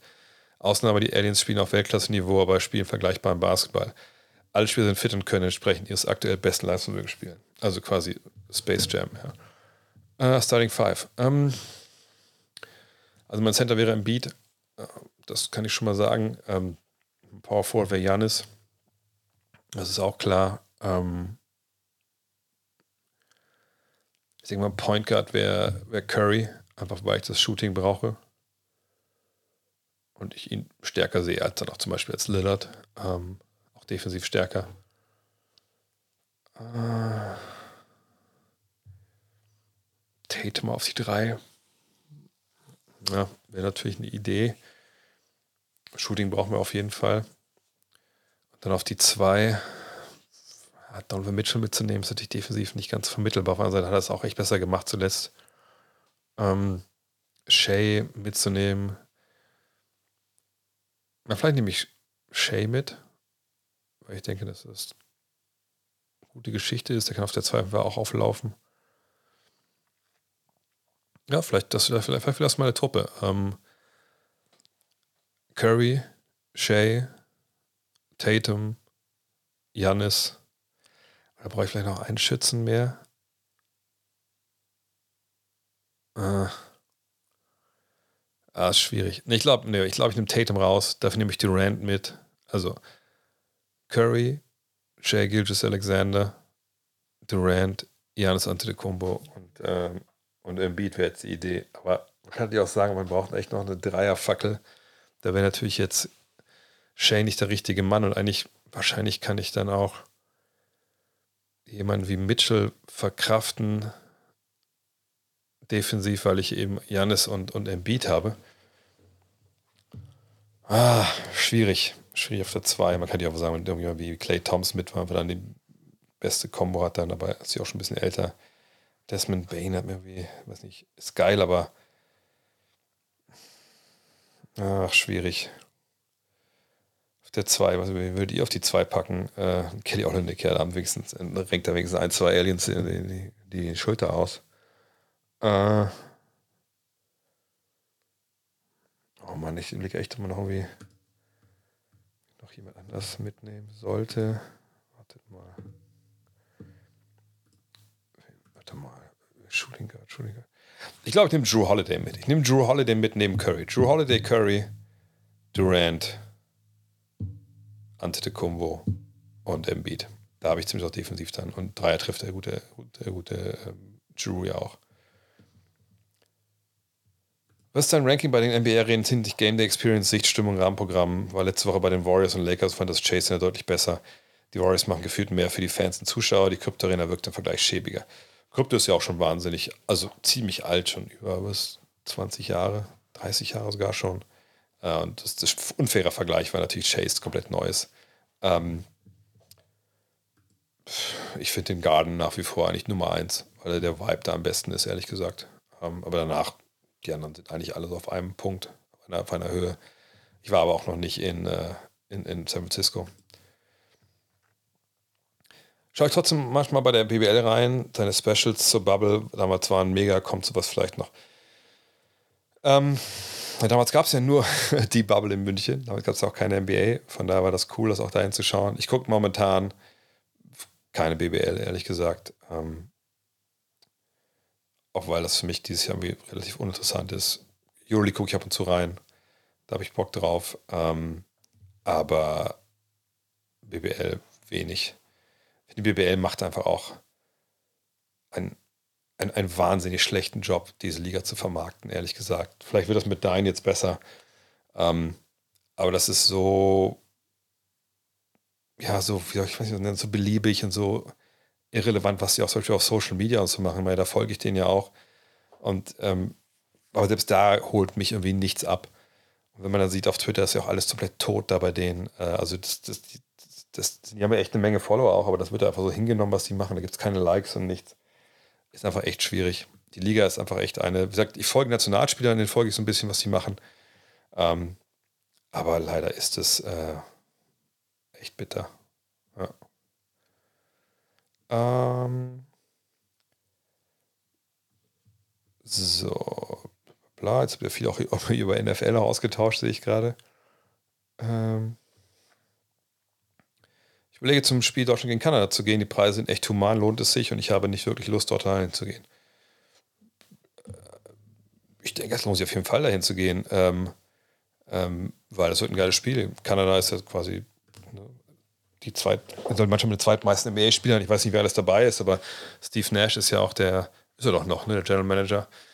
Ähm, von daher, ja, würde ich auf ihn gehen. Die Karten sind human. Ich würde auch zum Supercup nach, nach, nach Hamburg gehen. Das macht schon, macht schon Bock. So, ich scroll mal weiter schnell durch, dass ich auch alles noch ab, abarbeiten kann, bis ich jetzt dann ins Bettchen kann, wenigstens eine halbe Stunde. Endphase Lakers haben Finn schon thematisiert. Äh, was fehlt denn nett zur Überraschung gegen die Sixers? Ja, wahrscheinlich ein zweiter Superstar, der den Ball in den Korb wirft. Äh, Coach of the Year, eigentlich übertreten für die Überraschung, dass manchmal der Song ist. Um das konkrete Coaching geht es eigentlich nicht, oder? Sollte es aber schon gehen, ähm, aber es ist natürlich schwer. Wie willst du das, willst du das beurteilen? Ähm, man kann, sollte schon einfließen lassen, nicht nur, den, nicht nur die Bilanz und das Team, was am die, den höchsten Sprung macht, sollte man nicht unbedingt alleine äh, als, als, als relevant ansehen. Aber leider Gottes machen das viele so, ja. Ähm, hat sich mal die UEFA bei mir gemeldet. Wie soll ich denn die UEFA bei mir melden? Weil ich ihnen die, damit, weil ich gestern nicht gestreamt habe oder was? Weil ich, weil ich, weil sie sich gemeldet haben, damit ich ihnen die Champions League Einstellquote nicht kaputt mache. Ich habe gestern nicht gestreamt, heute, weil ich gestern halt ewig noch in Hamburg war, weil ich noch bei Per Günther war und da haben wir noch lange Quatsch danach und mit den Jungs gespielt, mit seinen, da zwei Junge, zwei kleine Jungs. Ähm, dann habe ich den Anschlusszug nicht bekommen, weil mein ICE verspätet war und dann war ich noch bis halb zehn in in Hannover. Äh, ja, so läuft das manchmal. Äh, äh, äh, äh würde ein Prime Kevin McHale heute in der NBA funktionieren? Total würde funktionieren. Wäre ein geiler Center, der ähm, Low Post biesten würde, hinten Shotblocker wäre. Ähm, hat er einen Dreier gehabt? Sicherlich nicht, aber ich wüsste jetzt nicht, dass er nicht zumindest an der Freiwurflinie äh, spielen könnte. Irgendwie, wenn ich daran denke, würde ich sagen, vielleicht wäre so ein bisschen DeAndre Ayton-mäßig. Ähm, halt mit besseren Moves. Mac McClung hat ein schönes letztes Spiel für die Sixers. Kann er vielleicht ein paar Minuten ergattern oder kann man da nicht wirklich was drauf geben? Kann man ehrlich gesagt nichts drauf geben. Er hat ja auch in der Vergangenheit mal funktioniert bei den Warriors in der Preseason und so. Für die Rolle, die er bräuchte, äh, äh die Rolle, die er bräuchte, um halt zu funktionieren, glaube ich, die muss ein bisschen größer sein. Ich denke, Mac McClung wäre eine, eine tolle Verpflichtung für Europa im Endeffekt. Ähnlich wie es ja auch bei Stürmer Fredette der Fall war. Ähm, kommt Halliburton auf das Level von Shay, sind eigentlich komplett andere Spielertypen, komplett andere Anlagen. Von daher würde ich die nicht so vergleichen wollen. Du könntest seine Details hinziehen, Pacers passt nicht zu seiner Timeline, kann bei jedem, ähm, jedem Team, was Meister werden will, könnte ihn verpflichten. Verdient doch nicht so viel Geld, von daher ähm, äh, würde ich mich auch wundern, wenn er nicht begehrt ist in der Offseason. Welcher Job, also Trainerjob ist attraktiver? Lottery, erstmal außen vor, Detroit oder Houston? Detroit. Raffle Stone denkt, er müsste im Training Spielen erzählen, wie, äh, wie, wie man bestimmte Sachen macht und äh, den Trainer da ein bisschen zur Seite drängen. Dann denke ich nicht, dass das ein guter Job ist, ehrlich gesagt. Ähm, was hältst du von den Grizzlies? Können sie in den nächsten zwei, drei Jahren ein Zielfavorit sein? Sind sie jetzt schon. Von daher, ja.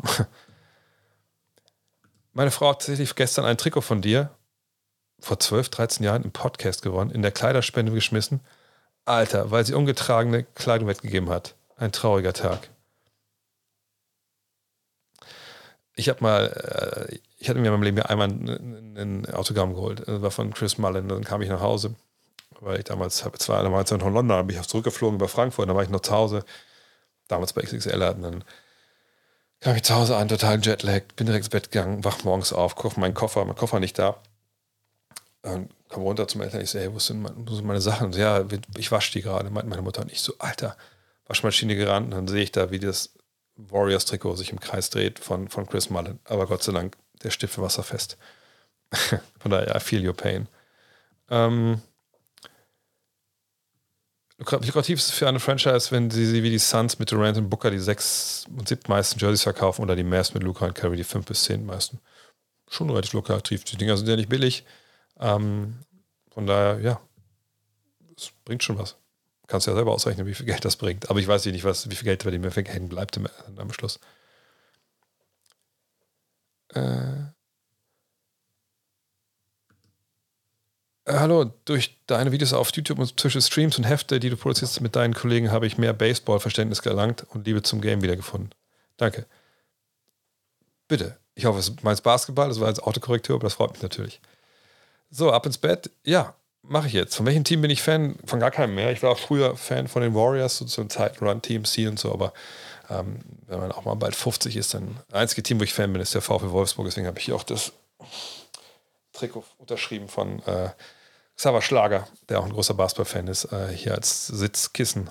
Das muss reichen. So, jetzt muss ich ins Bett. Ich mache so 27 Minuten Powernap oben schnell, damit ich dann frisch äh, in den Sync und sowas komme. Ich muss, müssen ja mal eine Stunde vorher erstmal alles sinken, damit wir auch dann übertragen können. Von daher, wenn ihr Bock habt, ab 1 Uhr kommentiere ich zusammen äh, mit dem Martin Gräfe. Ja, der nächste sagt es auch, dann bis gleich. Ähm, nicht wundern, ich werde das jetzt, also den ganzen Podcast und so erst morgen hochladen können, das Ganze hier, aber das ist kein Problem. Wenn ihr noch irgendwie auf Gefällt mir, abonniert mir sonst wo oder die Glocke abonnieren wollen, wenn ihr die Glocke abonnieren wollt, ich hoffe, ich kann nachher besser sprechen, dann macht das gerne. Ähm, vielen, vielen Dank fürs äh, Zuhören. Vielleicht hören wir uns gleich. Ansonsten euch eine, eine tolle NBA-Nacht, wenn ihr zuschaut. Äh, und äh, sonst sprechen wir uns vielleicht, sag jetzt Freitag weiter. Danke fürs Zuschauen. Ciao.